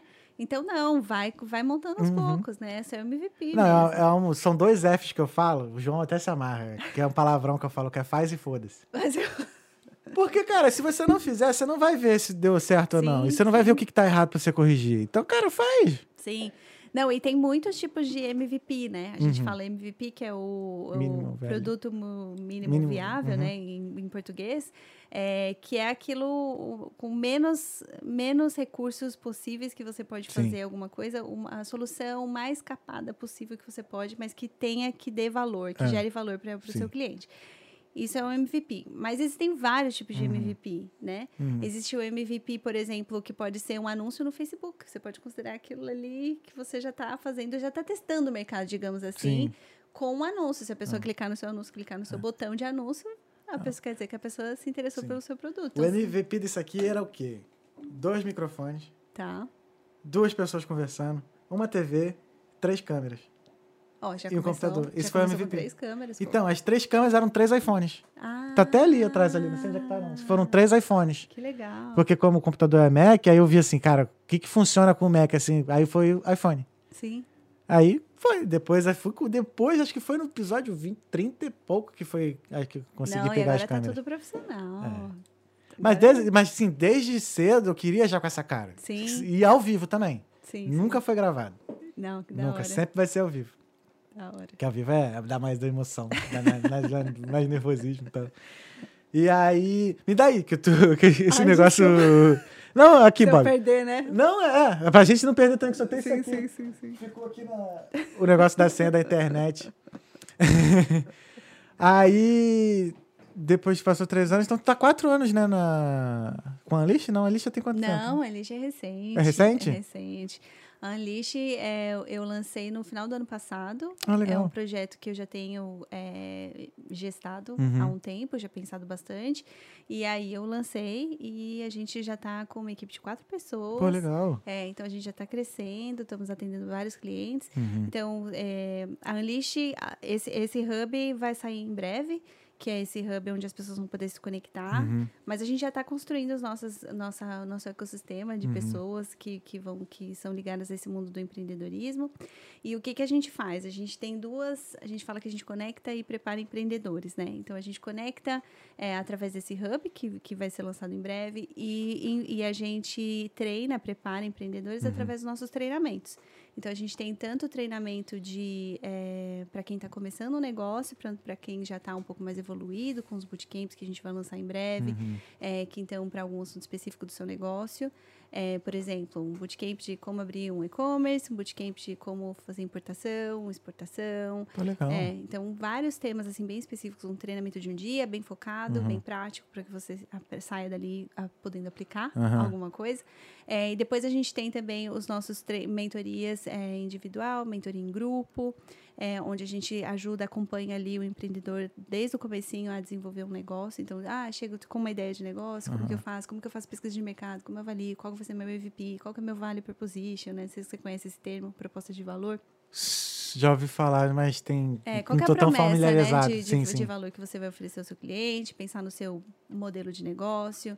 É, então, a gente passa por todas as etapas Uhum. e uma coisa bem legal dos nossos programas de mentoria é que a gente tem muito essa, essa pegada das startups. Isso é uma coisa que, que eu acho legal de Uhum. Sim, falar. sim, é. assim. Vamos. É, isso que eu É, ia falar também, de, que, de startup o- que. que, o que, que eu estou tentando fazer, né? É, o que, que a gente tem feito na Unleash? A gente está usando a- todo o conhecimento das startups, então essas novas é, maneiras de fazer, tecnologia, é, de maneiras de pensar o Uhum. Negócio, ágil. metodologia, Uhum. aplicada a um dos negócios tradicionais, por que não?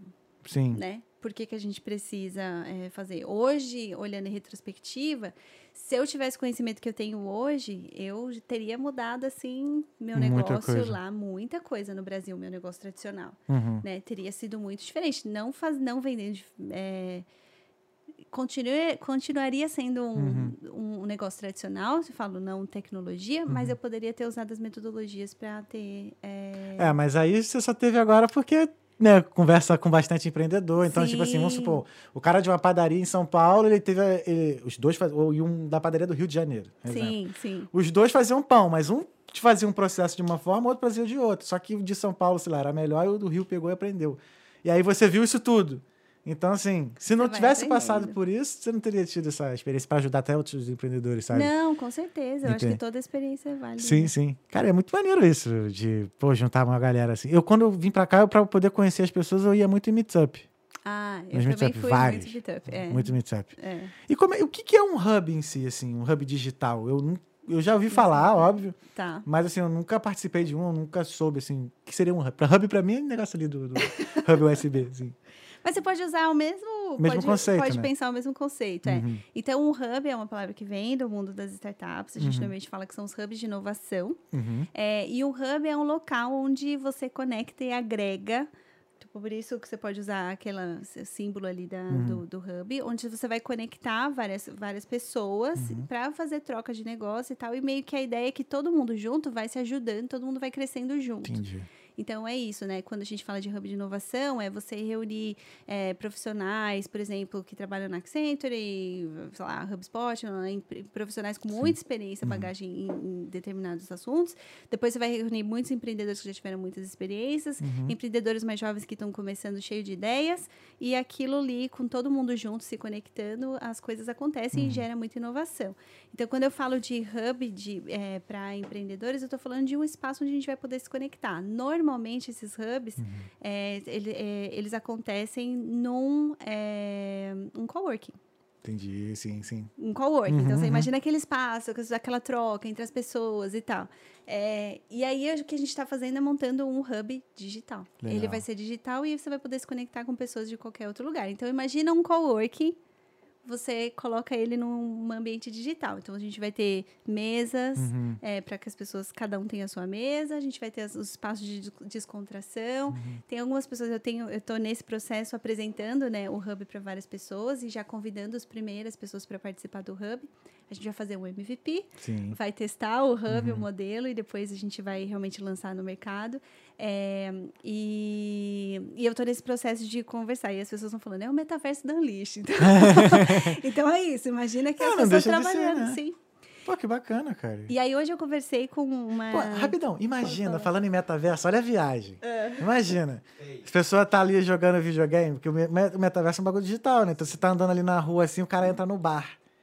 Aí vai e encontra a Fernanda, o bonequinho da Fernanda lá no bar e começa a trocar ideia. Tipo assim, daqui a pouco chegam outras pessoas, assim, naquela parada. É bem isso. Vai, vai, cada um vai ter o seu avatar é, que, e vai trabalhar nesse coworking digital. E você vai poder trabalhar daqui com uma pessoa que está na é, qualquer lugar da Europa. Qualquer lugar do mundo, né? Isso. É, na internet, né? Então... Isso. Imagina que quando o brasileiro, Europa, né, quando a gente veio para cá, a gente perdeu todas as nossas conexões.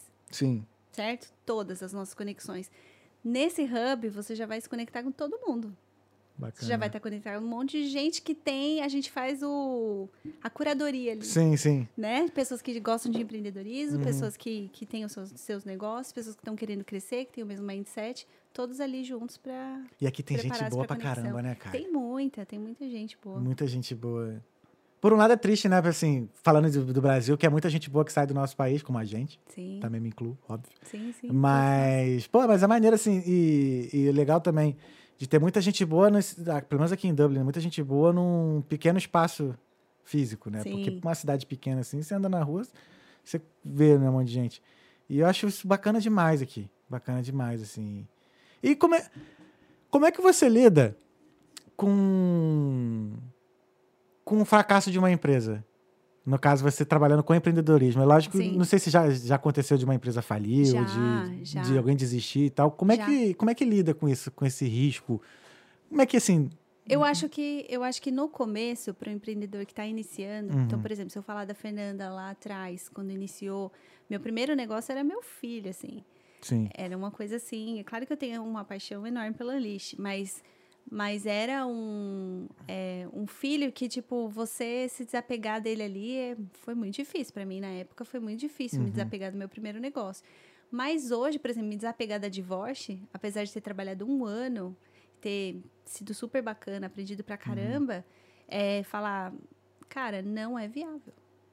Não é Entendi. é viável. Nesse momento não é viável. E aí você começa a ter a cabeça de business mesmo, sabe? Mas é difícil chegar nesse ponto, porque você acaba se apegando a algo que você não vê, né? Uma empresa você não vê. Você Sim. vê ela, ela né, acontecendo. E é um processinho também, né, para você aprender a não se apegar àquilo, né? É, eu acho que eu acho que, que demora, né? Todo mundo que tem essa coisa, mas eu já tô nesse, nessa fase. Ah, que bom. eu já tô nessa fase de que já assim, é claro que eu ficaria triste, né? Mas assim, eu já tenho um pouco mais essa cabeça assim, é viável, não é viável. É, isso também vem do mundo das startups. Então, quando a gente fala de o que é uma startup, né? Se você for olhar a definição de uhum. startup, fala que é uma, empre uma organização, nem fala empresa, é uma hum, organização de pessoas é, buscando um modelo de negócio que seja repetitivo e escalável. Essa é a definição. Então, assim, você está na busca de um modelo de negócio, você não encontrou um modelo de negócio. Então, se o modelo de negócio não se prova uhum. escalável, repetitivo ou lucrativo, se você está pensando num negócio pequeno, você não precisa necessariamente que ele seja escalável ou repetitível. Sim. Você só precisa que ele seja lucrativo, uhum. né? Se essa for a sua ambição enquanto empreendedor. Mas se você descobre que não é lucrativo, não é repetível ou não é escalável, dependendo do, do, que você quiser ali, Não vai quê? frente, não, não vai. vai pra frente, Não não, tem por que você se apaixonar pelo negócio, né? Sim. Então é melhor. E isso é uma coisa é, que eu vejo muita gente fazendo, assim, entrando em negócios é, sem fazer as contas friamente. Eu Sim. falo, eu falo para os meus clientes assim, ó, conta de padeiro, papel, faz as contas aí e vê se, se minimamente assim o negócio fecha, a conta fecha. Se você vê que é possível gerar lucro com o negócio, Uhum. Aí tudo bem, se é possível gerar pouco, mas você pode mudar aqui, pode não sei o quê, você pode achar outras soluções, né? Mas tem algumas contas que não fecham. Tem alguns uns negócios que não fecham. Por exemplo, Caraca, cara, que. outra é coisa que você pode. É, outra coisa que você pode fazer é olhar o mercado. Quando a gente fala de pesquisa de mercado, a gente está falando de falar com o consumidor. Quando a Sim. gente está falando de análise de mercado, a gente fala de olhar os concorrentes, olhar Uhum, uhum. outras pessoas, outro, outros negócios do mercado e ter essa visão um pouco mais geral. Uhum. Quando você faz uma análise de mercado, você pode identificar uma empresa, por exemplo, eu identifiquei quando eu estava na Divorce, uma empresa brasileira que estava tentando fazer uma coisa bem parecida com o que a gente estava fazendo no Brasil e eles tinham sido processados.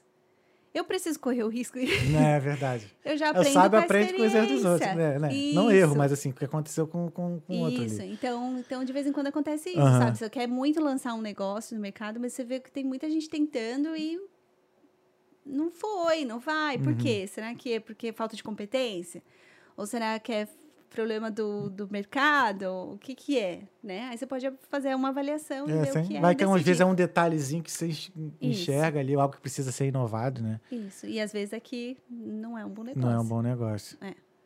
E é bem triste, né? Imagina, pô, você sonhou com aquilo e, pô, não vale, não adianta. É, Você mas, eu, mas é melhor aprender rápido, né? Sim, Eu, eu, pelo menos hoje, eu tenho essa cabeça que, assim, descobre isso rápido do que você É. ficar investindo, né? Sei lá, um tempo no Aham. negócio, né? Então, é. Ainda mais hoje com o digital, assim, que, que dá pra ir testando muito mais, né? Ainda mais que tem várias oportunidades aí pra testar e né, se reinventar. Eu, por exemplo, assim, com o tal que anda aqui, eu tô começando a criar no... dos bastidores, depois eu falo contigo. É, que depois eu só tenho que lançar de ver. tô começando a criar uns braços, assim, do. Porque não dá, acho que dá pra fazer mais coisas só, não só através dessa conversa aqui. Tem sim, sim, mídia, claro, tem um monte de claro. coisa. Aham, Então, aos pouquinhos, assim. Eu Pensar minha- nos seus revenue streams, né? É. Que a gente fala, seus... Seus Sim, é, sim, sim. Suas fontes de receita. É. Até então, eu estava mais preocupado na infraestrutura, de entregar, de entregar um produto bom, que é de áudio, de imagem, Isso é importante. aham. ter um espaço bacana para receber as pessoas e tal. Então, da agora em diante, assim, vão começar a ter os produtos e tal. Aqui, ó. Sim. Entendeu? Que surpresa. É, daqui a pouquinho é surprise esse ano. Fê, vamos dar uma pausa, aquele breakzão. Vamos, vamos. Daqui a vamos pouco lá. a gente volta com as perguntas e continuar mais falando de empreendedorismo, mais aqui na Irlanda, que Legal. tem mais interessante. Provavelmente tem gente aí querendo fazer empresa, principalmente eu. E aí a gente, a gente conversa mais. Então, 3, 2, 1, a gente volta então. 3, 2, 1.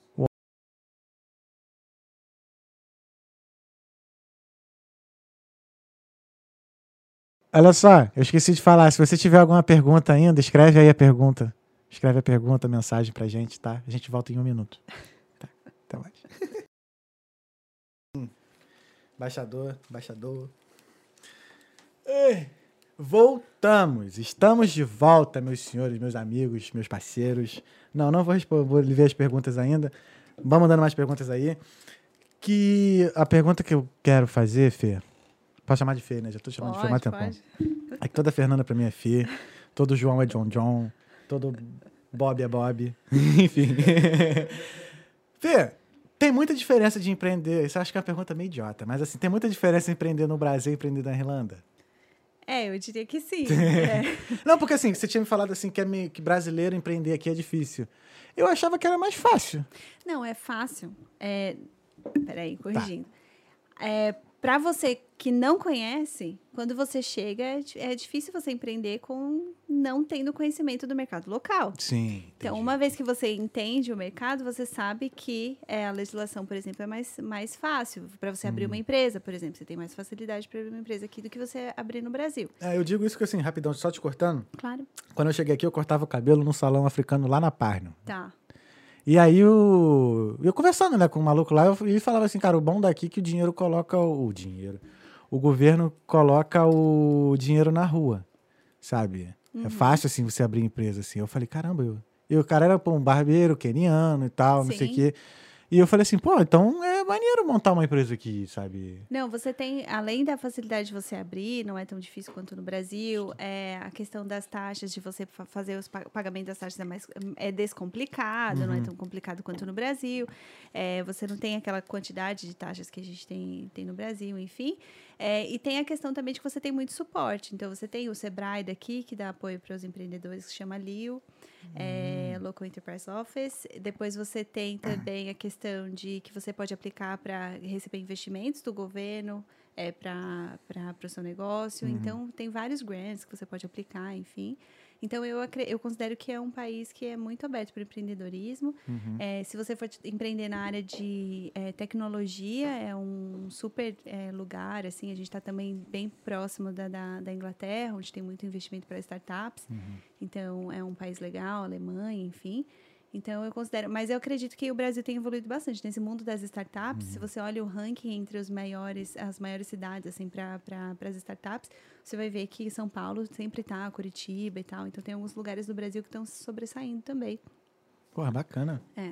É, porque eu fiquei até com medo na hora que falou assim, eu falei, pô, mas tem muito, tem muito empresário brasileiro aqui, não tem? Tem, tem muitos. Muito, muito, muito, É, né? muitos. A gente não tem o número certo é, ainda de, de, de- de brasileiros, mas é uma pesquisa que a gente tem feito, assim, para entender a, a, a, a porcentagem de brasileiros que, que empreendem aqui.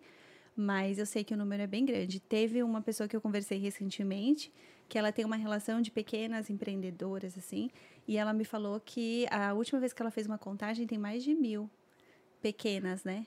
Eu ainda acho pouco, sabia? Que eu Não, tava é. conversando com o César. Tá, Ele falou que tem mais ou menos 70 mil brasileiros. sim. 70 mil brasileiros. Pra mim, empresários, eu acho muito pouco, cara. Sim, não. Mas eu acredito que são. É, eu, acho que, eu acho que o número é maior. Aham. Mas é, esse é só das pequenas empreendedoras Entendi. que estão fazendo. é, é, empreendendo, por exemplo, com bolos, com é, fazendo biscoitos. Uhum. Tem muitas que fazem os biscoitos maravilhosos, bolos. É, tem as outras empreendedoras que fazem, por exemplo, algum artesanato, uma bijuteria, alguma coisa assim. Então, esse era um número só de pequenos empreendedores. Mulheres. Uhum. E artesanato. Eu tinha uma amiga que ela, que ela não queria, ela fazia uns cestinhos assim de, de crochê. Aí só porque vendia, sei lá, assim, a um euro na pênis, não sei o que, ela não queria fazer o dela. Uhum. Que ela falou assim: ah, não sei, ninguém vai comprar porque na pênis vende. caro." Eu falei, cara, mas o seu é diferenciado, você tem que criar uma forma para É as pessoas proposta de valor. dar né? um valor nisso, né? Sim, sim. E aparece assim muito sonhador pra tu assim, ah, eu quero montar um negócio que tipo assim, cara, tu já olha assim, pô, acho que isso não vai. Isso Como é ac- acontece. Recentemente aconteceu de um, de um cliente entrar em contato e falar algumas coisas, assim, ah, eu quero fazer isso, isso, isso, me ajuda. Aí, isso é uma, uma coisa que eu tenho aprendido, assim, a, a fazer, né? Porque você nem quer desencorajar a pessoa Uhum. é, e falar, não, não vai dar certo de jeito nenhum, porque essa minha experiência, minha visão, não posso é, simplesmente falar isso, assim, né, para os meus clientes. Uhum. Mas ao mesmo tempo você tem, eu me sinto naquela responsabilidade de também é, ser mentora, né? Guiar a pessoa para que ela consiga tomar as melhores decisões. Então, é sempre difícil, assim, você tem meio que fazer as perguntas corretas, eu acho, Uhum. para fazer com que a pessoa pense, para que ela tome a- a decisão. É, e nesse caso específico, foi um, um cliente que tinha várias ideias. Então, é, esse cliente, ele está conseguindo é, chegar a tomar algumas decisões que eu, lá, da primeira conversa que eu tive com ele, falei, talvez esse caminho aqui seja mais interessante. E ele está conseguindo chegar nessa, nessa decisão, Uhum. ou está chegando no mesmo, é, como é que fala, conclusão. Uhum. Mas, mas um processo dele, né? Por causa das, das Uhum. perguntas aí que eu Qual foi fazendo. assim um, um, um negócio que mais te surpreendeu? O negócio que mais me É, um surpreendeu? business assim que um cliente chegou pra você assim, ó, eu tô com isso aqui, eu já tenho um negócio desse, eu já faço isso, assim, tu chegou assim, caramba, nunca, nunca tinha visto alguém fazer algo desse tipo, assim. Teve alguma. Tem, ah, tem uns negócios que são interessantes, mas eu tenho, por exemplo, no, no, no Grupo Mulheres do Brasil, que depois eu posso falar, na nossa última temporada, a gente Uhum. teve uma, uma empreendedora que ela tá lançando, chama Muriel, e ela tá lançando uma empresa aqui de embalagens. É, não só embalagens, mas é, materiais para pessoas de confeitaria, em geral. Que maneiro, cara. E é uma coisa que é, ela enxergou uma oportunidade de mercado e na hora que ela falou essa ideia, todo mundo ficou assim, cara, por que, que ninguém nunca pensou nisso Aham. antes? Porque realmente é uma oportunidade que ela viu no mercado dela. Ela fazia bolos. Aham. E aí ela pegou e falou: Bom, eu faço bolos, eu tenho dificuldade de encontrar os materiais. E um monte de gente falando pra ela a mesma coisa. "Ah, Eu também faço bolo, também tenho dificuldade. Então ela falou: Bom, vou fazer, vou fazer isso. E ao invés de eu fazer os bolos, eu vou fornecer material para essas pessoas. E ela já começou a, a fornecer até para pessoas maiores, assim, é, empresários que já estão aqui há bastante tempo, que estão com essa dificuldade também. Cara, que E foi uma coisa que ela identificou. Então, assim, é uma ideia que. É uma coisa que a gente está acostumado a ver Uhum. no Brasil, que a gente tem um monte de material no Brasil, né? Muito bom. Por exemplo, se você vai lá. Eu sou, sou, sou de São Paulo, você vai na 25 de março, você Sim. fica. Eu já fui lá, lá é bonzão, pô. Não, você fica impressionado com a quantidade, variedade, né, de que você tem de produtos. Então ela falou, bom, vou trazer isso para cá, que não tem. Então é uma oportunidade de mercado e eu, eu acho legal é, falar também que a gente pode usar o nosso nossa experiência que a gente tem, nosso Total. background do Brasil para trazer coisas para cá e inovar, né? Tem uma brasileira também que eu não conhecia ainda, mas se você conseguir trazer ela pro seu podcast, Qual é o nome? não, ela não De- tá aqui, ela Ah. tá, mas não tá fazendo. É... Online não À faz. distância, Não, a gente não. paga a passagem dela, mentira. Não, ela é uma, é uma brasileira que eu quero conhecer, Show. chamada, chamada Júnia Rocha. Júnia vamos, falar dela aqui para ver se ela. Se ela Sim, a manda mensagem aí.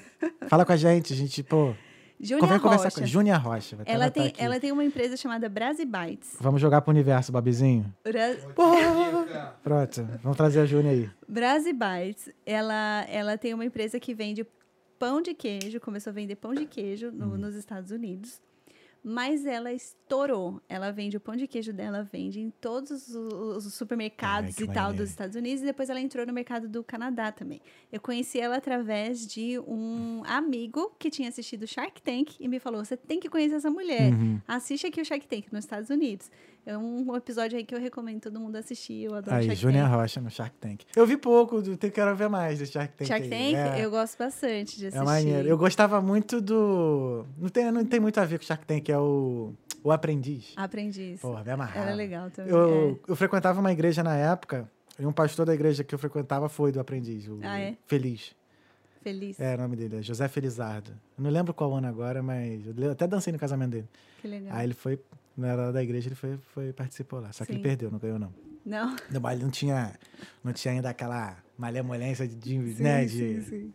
dos caras lá de, de um engolir o outro no- nessa, nessa brincadeira. Mas aí. o Shark Tank, assim, é, para quem quer aprender sobre empreendedorismo, assim, é um, um, é um excelente é, programa, assim. Sim. Eu, inclusive, uso muito o Shark Tank na, na- nas minhas, os meus cursos, treinamentos, Uhum. assim. Eu coloco como estudo de caso, sabe? Eu explico um, um, um assunto, a gente fala, discute e tal, e no final eu falo, vamos assistir esse, esse, esse episódio aqui. E a gente coloca e começa a discutir de alguns pontos ali, porque é muito claro, assim, é de, de coisas que você vai contando. Por exemplo, tem um episódio que eu uso para falar sobre tendências de mercado. Se você está pegando uma tendência de mercado, é, como é que está o mercado, né? Aquela tendência que você está você tá tentando surfar uma tendência que já foi, que uma tendência que está vindo, a gente pode até pensar numa onda, né? Você está pegando a onda no comecinho, você está pegando ela já quebrando ali e vai embora, Uhum, uhum. é, quando você pensa em surfar. E, e aí tem um episódio de um, de um empreendedor que ele, ele, ele traz o... Como é que chama? Yogo... Como é que chama? Aquele, aquele produto lá de, de iogurte. Frozen yogurt. Frozen yogurt. É. Isso foi uma febre. Uma febre, Sim. então. Mas aí o empreendedor, depois de muitos anos, tentando emplacar Aham. aquela, que- aquele negócio. Sim. E aí o, o- os Sharks falam assim pra ele, olha, é, eu já vi isso aqui três, quatro, cinco vezes. Vem essa onda, vai embora, vem, vai embora, vem, vai embora, ninguém fica. Não é uma coisa, a não ser que você entra no negócio com a cabeça de, ah, tô pegando no comecinho da onda de novo, por exemplo, paleta mexicana. Foi aquela febre de novo. Aí você pega no comecinho, vai a febre e depois vai embora. Se você, se você entra no mercado com essa cabeça de vou, vou surfar essa onda aqui e vou sair, mas é uma coisa que vai embora rápido, tudo bem, que você se prepara para ficar curto período no mercado e vai embora. Agora, quando você entra achando que a paleta italiana vai, sei lá, é mexicana. Mexicana, Né? Já é. tô colocando Não, italiano. é porque palha italiano, né? Que é o É, doce da palha. Porque senão é bom misturando. demais. É. Paleta italiana. Paleta, olha, achando que falar- vai durar, entendeu? Você fala assim, não, eu vou a vida inteira, eu vou ficar trabalhando nisso aqui. Tem que estudar o mercado para ver Eu se... posso desligar um pouquinho o aquecedor? Claro, Porque claro. eu tô com calor. É só virar qualquer um dos botões. Aí tá falando do mercado? Não é isso, Aí- só querendo dizer. Falando Obrigado, velho. Obrigado. Não. Falando que, é, que eu uso o Shark Tank, então, para Uhum. fazer estudos de caso.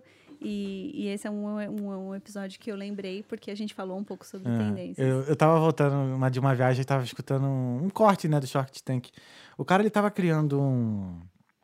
A empresa dele era de alguma coisa relacionada a jogos, mas a aposta dele, que, tipo, como o mercado de jogos está crescendo, ele ia crescer e ia ter muito cliente. Então, ele tava vendendo... Ele tava chamando o pessoal para ser sócio dele por um real. Ah, eu vi já isso. Esse daí, tu viu? Ele era, ele era do Rio ainda, o cara. Ele ficou Sim, assim por sim, um real, sim. assim. Aí eu vi a cara dos caras. Porque é uma, é uma parada meio tensa, né? Tipo, pra quem tá investindo, pro investidor anjo ali chegar e falar assim, pô, né? Não é possível. Ah, que- onde, o que, que, eu, né? Que, É. que eu não tô vendo, né? que Então, o cara fica assim, cara, pô, eu vou deixar de. Talvez assim, por causa de um real, talvez eu vou ganhar milhões lá na. Um exemplo, né? E às vezes não, né? Eu vou investir mais aqui, mas não vou ganhar, né? Sim, É muito louco, assim, ver a- os dois lados, assim, um brigando pelo outro, assim. sim. É bacana, é bacana. E tu já virou investidor anjo já de alguma ou ainda ainda não? Não, mas é uma coisa que eu quero fazer. Né? É. Eu, como programador, eu quero criar um negócio e vender. Depois, mais pra Uhum. frente, a gente troca ideia, porque eu tô desenvolvendo ainda. Ah, legal. Sim, tô, no, tô na fase do, do código. Legal, Sim, legal. sim. né? Mais de um até, são dois. Dois, três. Não, dois. Por enquanto, dois. Isso é uma coisa, uma coisa legal que a gente fala quando a gente fala de investimento em startups. A gente fala é, se você é um empreendedor que você quer ser rico ou você quer você quer ser um empreendedor que quer ser rei. Tem essa expressão, rich or Uhum. uh, king.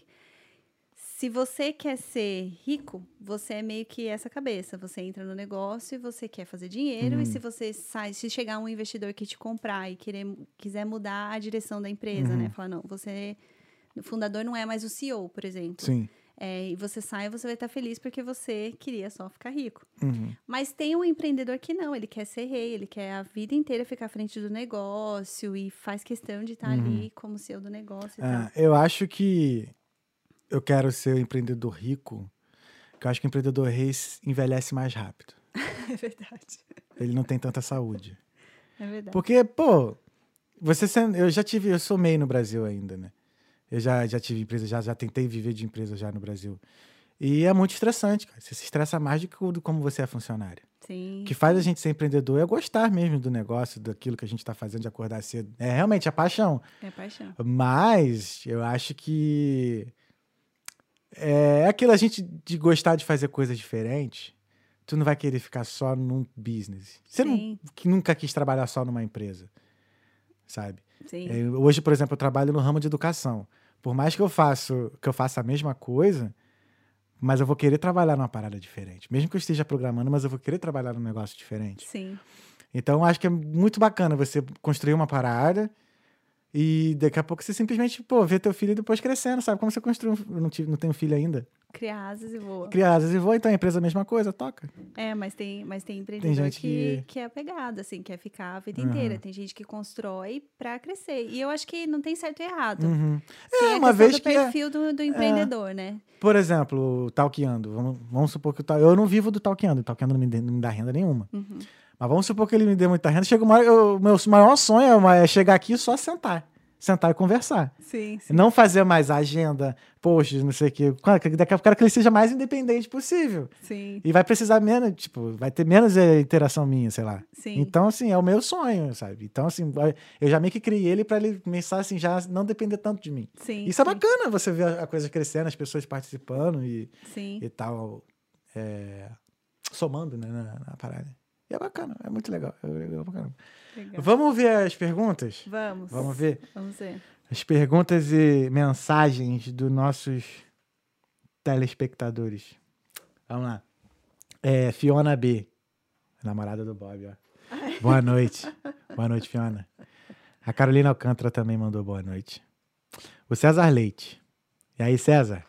César Leite. Fernanda é uma tremenda empreendedora, grande parceira da embaixada no que tange as iniciativas em prol da comunidade brasileira na Irlanda.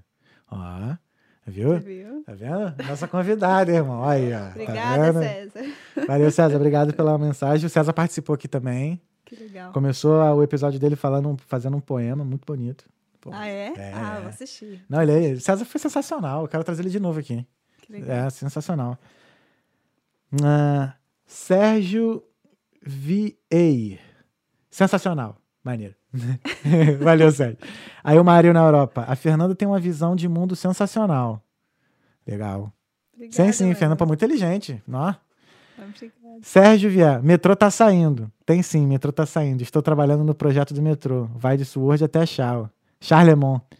Aí, ó, vamos ter metrô, hein? Vai ficar tudo mais caro. Quem morar perto do metrô vai, vai morar mais, vai pagar mais caro.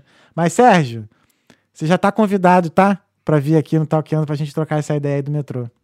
E também, né? Então já fica aí o convite, já chama no inbox aí pra gente agendar nossa, nossa conversa. E ele mandou aqui o Givaldo. Givaldo Lima escreveu Givaldo Lima. né? A Carolina Alcântara. Muito incrível essa visão do hub para os empreendedores. Gostei muito também, cara. Muito maneiro. E o Sérgio, de novo, por final. Parabéns, Fernanda. Conteúdo muito top. Pô, Fernanda, obrigado, cara. Que legal. De verdade. Obrigada, obrigada que honra você ter vindo. Que honra, que aula. Quero muito que você volte aqui. De verdade volto. mesmo. Eu volto. As portas estarão sempre abertas aí para você.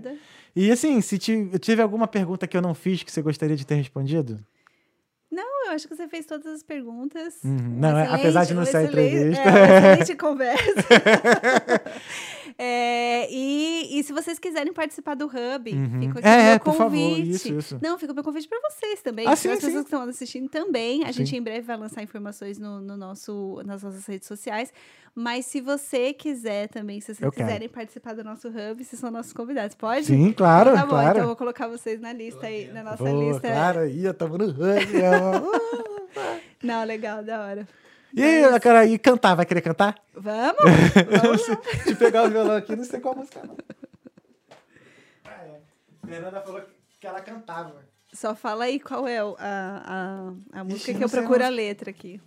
Vamos ver, escreve. Qual música, man? Dá ideia aí. Tá, tá, tá. Pode, pode ser reggae. Pode. Só fala qual é. A do, aquela do Nath Roots que a gente tava cantando. Tá. Qual que era, então? Nossa, faz muito tempo que eu não canto. Preciso demonstrar pra ela que mereço Eu vou cantar não. Vai? Todas as ideias novas dos lugares de onde Viajei ela fé na minha minha história. Esse é o Talkando Podcast.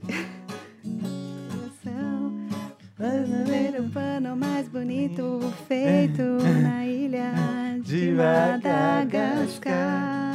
Do pop de Javan, timbre da viola. de- Eu errei aqui, eles sabem onde Eu não quer sei a música direito também. É. Ah. Reparei a flor do teu vestido, só guerreiro de hora boa pode merecer. Ela parou, olhou, sorriu. Tá rindo de quê, negão? É isso aí, gente. Tá... Galera, Fê, dá aí tuas redes sociais. Tá. É, se quiserem seguir, minha é. rede social é, pessoal é Fernanda Hermanson Uhum. é, e unleash.eu Show. Gente, no Instagram. no Instagram também. Não, no Instagram é esse. Instagram. Unleash.eu. É, Ah, sim, sim. com E no final. Show. Gente, muito obrigado. Isso aqui tava horrível que a gente tava fazendo. Tá. Eu vou corrigir na próxima. A gente vai ensaiar. Tá bom. A gente ensaia na próxima, a gente né, ensaia a música. Então tá. É, gente, muito obrigado por vocês terem acompanhado até aqui. Quem é semana que vem? Terça-feira, não lembro. Não lembro, esqueci. Tá. Depois a gente vê na agenda. Gente, muito obrigado por terem acompanhado até aqui. Esse foi o Talkeando com a Fernanda. Se você gostou desse episódio, se inscreva aí no nosso canal. Tá? A gente tá aqui toda semana com um convidado diferente, dois, né? Porque tá tendo, esse mês tá tendo dois episódios por semana. Ah. É. Então, acho que é a Luana. A Luana do Vintage. É. Então é isso, gente. Muito obrigado por ter acompanhado. Fê, muito obrigado mesmo. Obrigada Foi uma honra te receber aqui. Pô, muito, mu- muita aula. Obrigada a vocês. Foi, foi um Muita prazer. aula. E é isso. Semana que vem a gente tá de volta, gente. Esse é o Talkando Podcast. Não esqueça de se inscrever nos nossos canais, nas nossas redes sociais. E é isso. Obrigadão, Fê. Obrigada. Fé em Deus e nas crianças. Até semana que vem, gente. Abraço! E beijo também.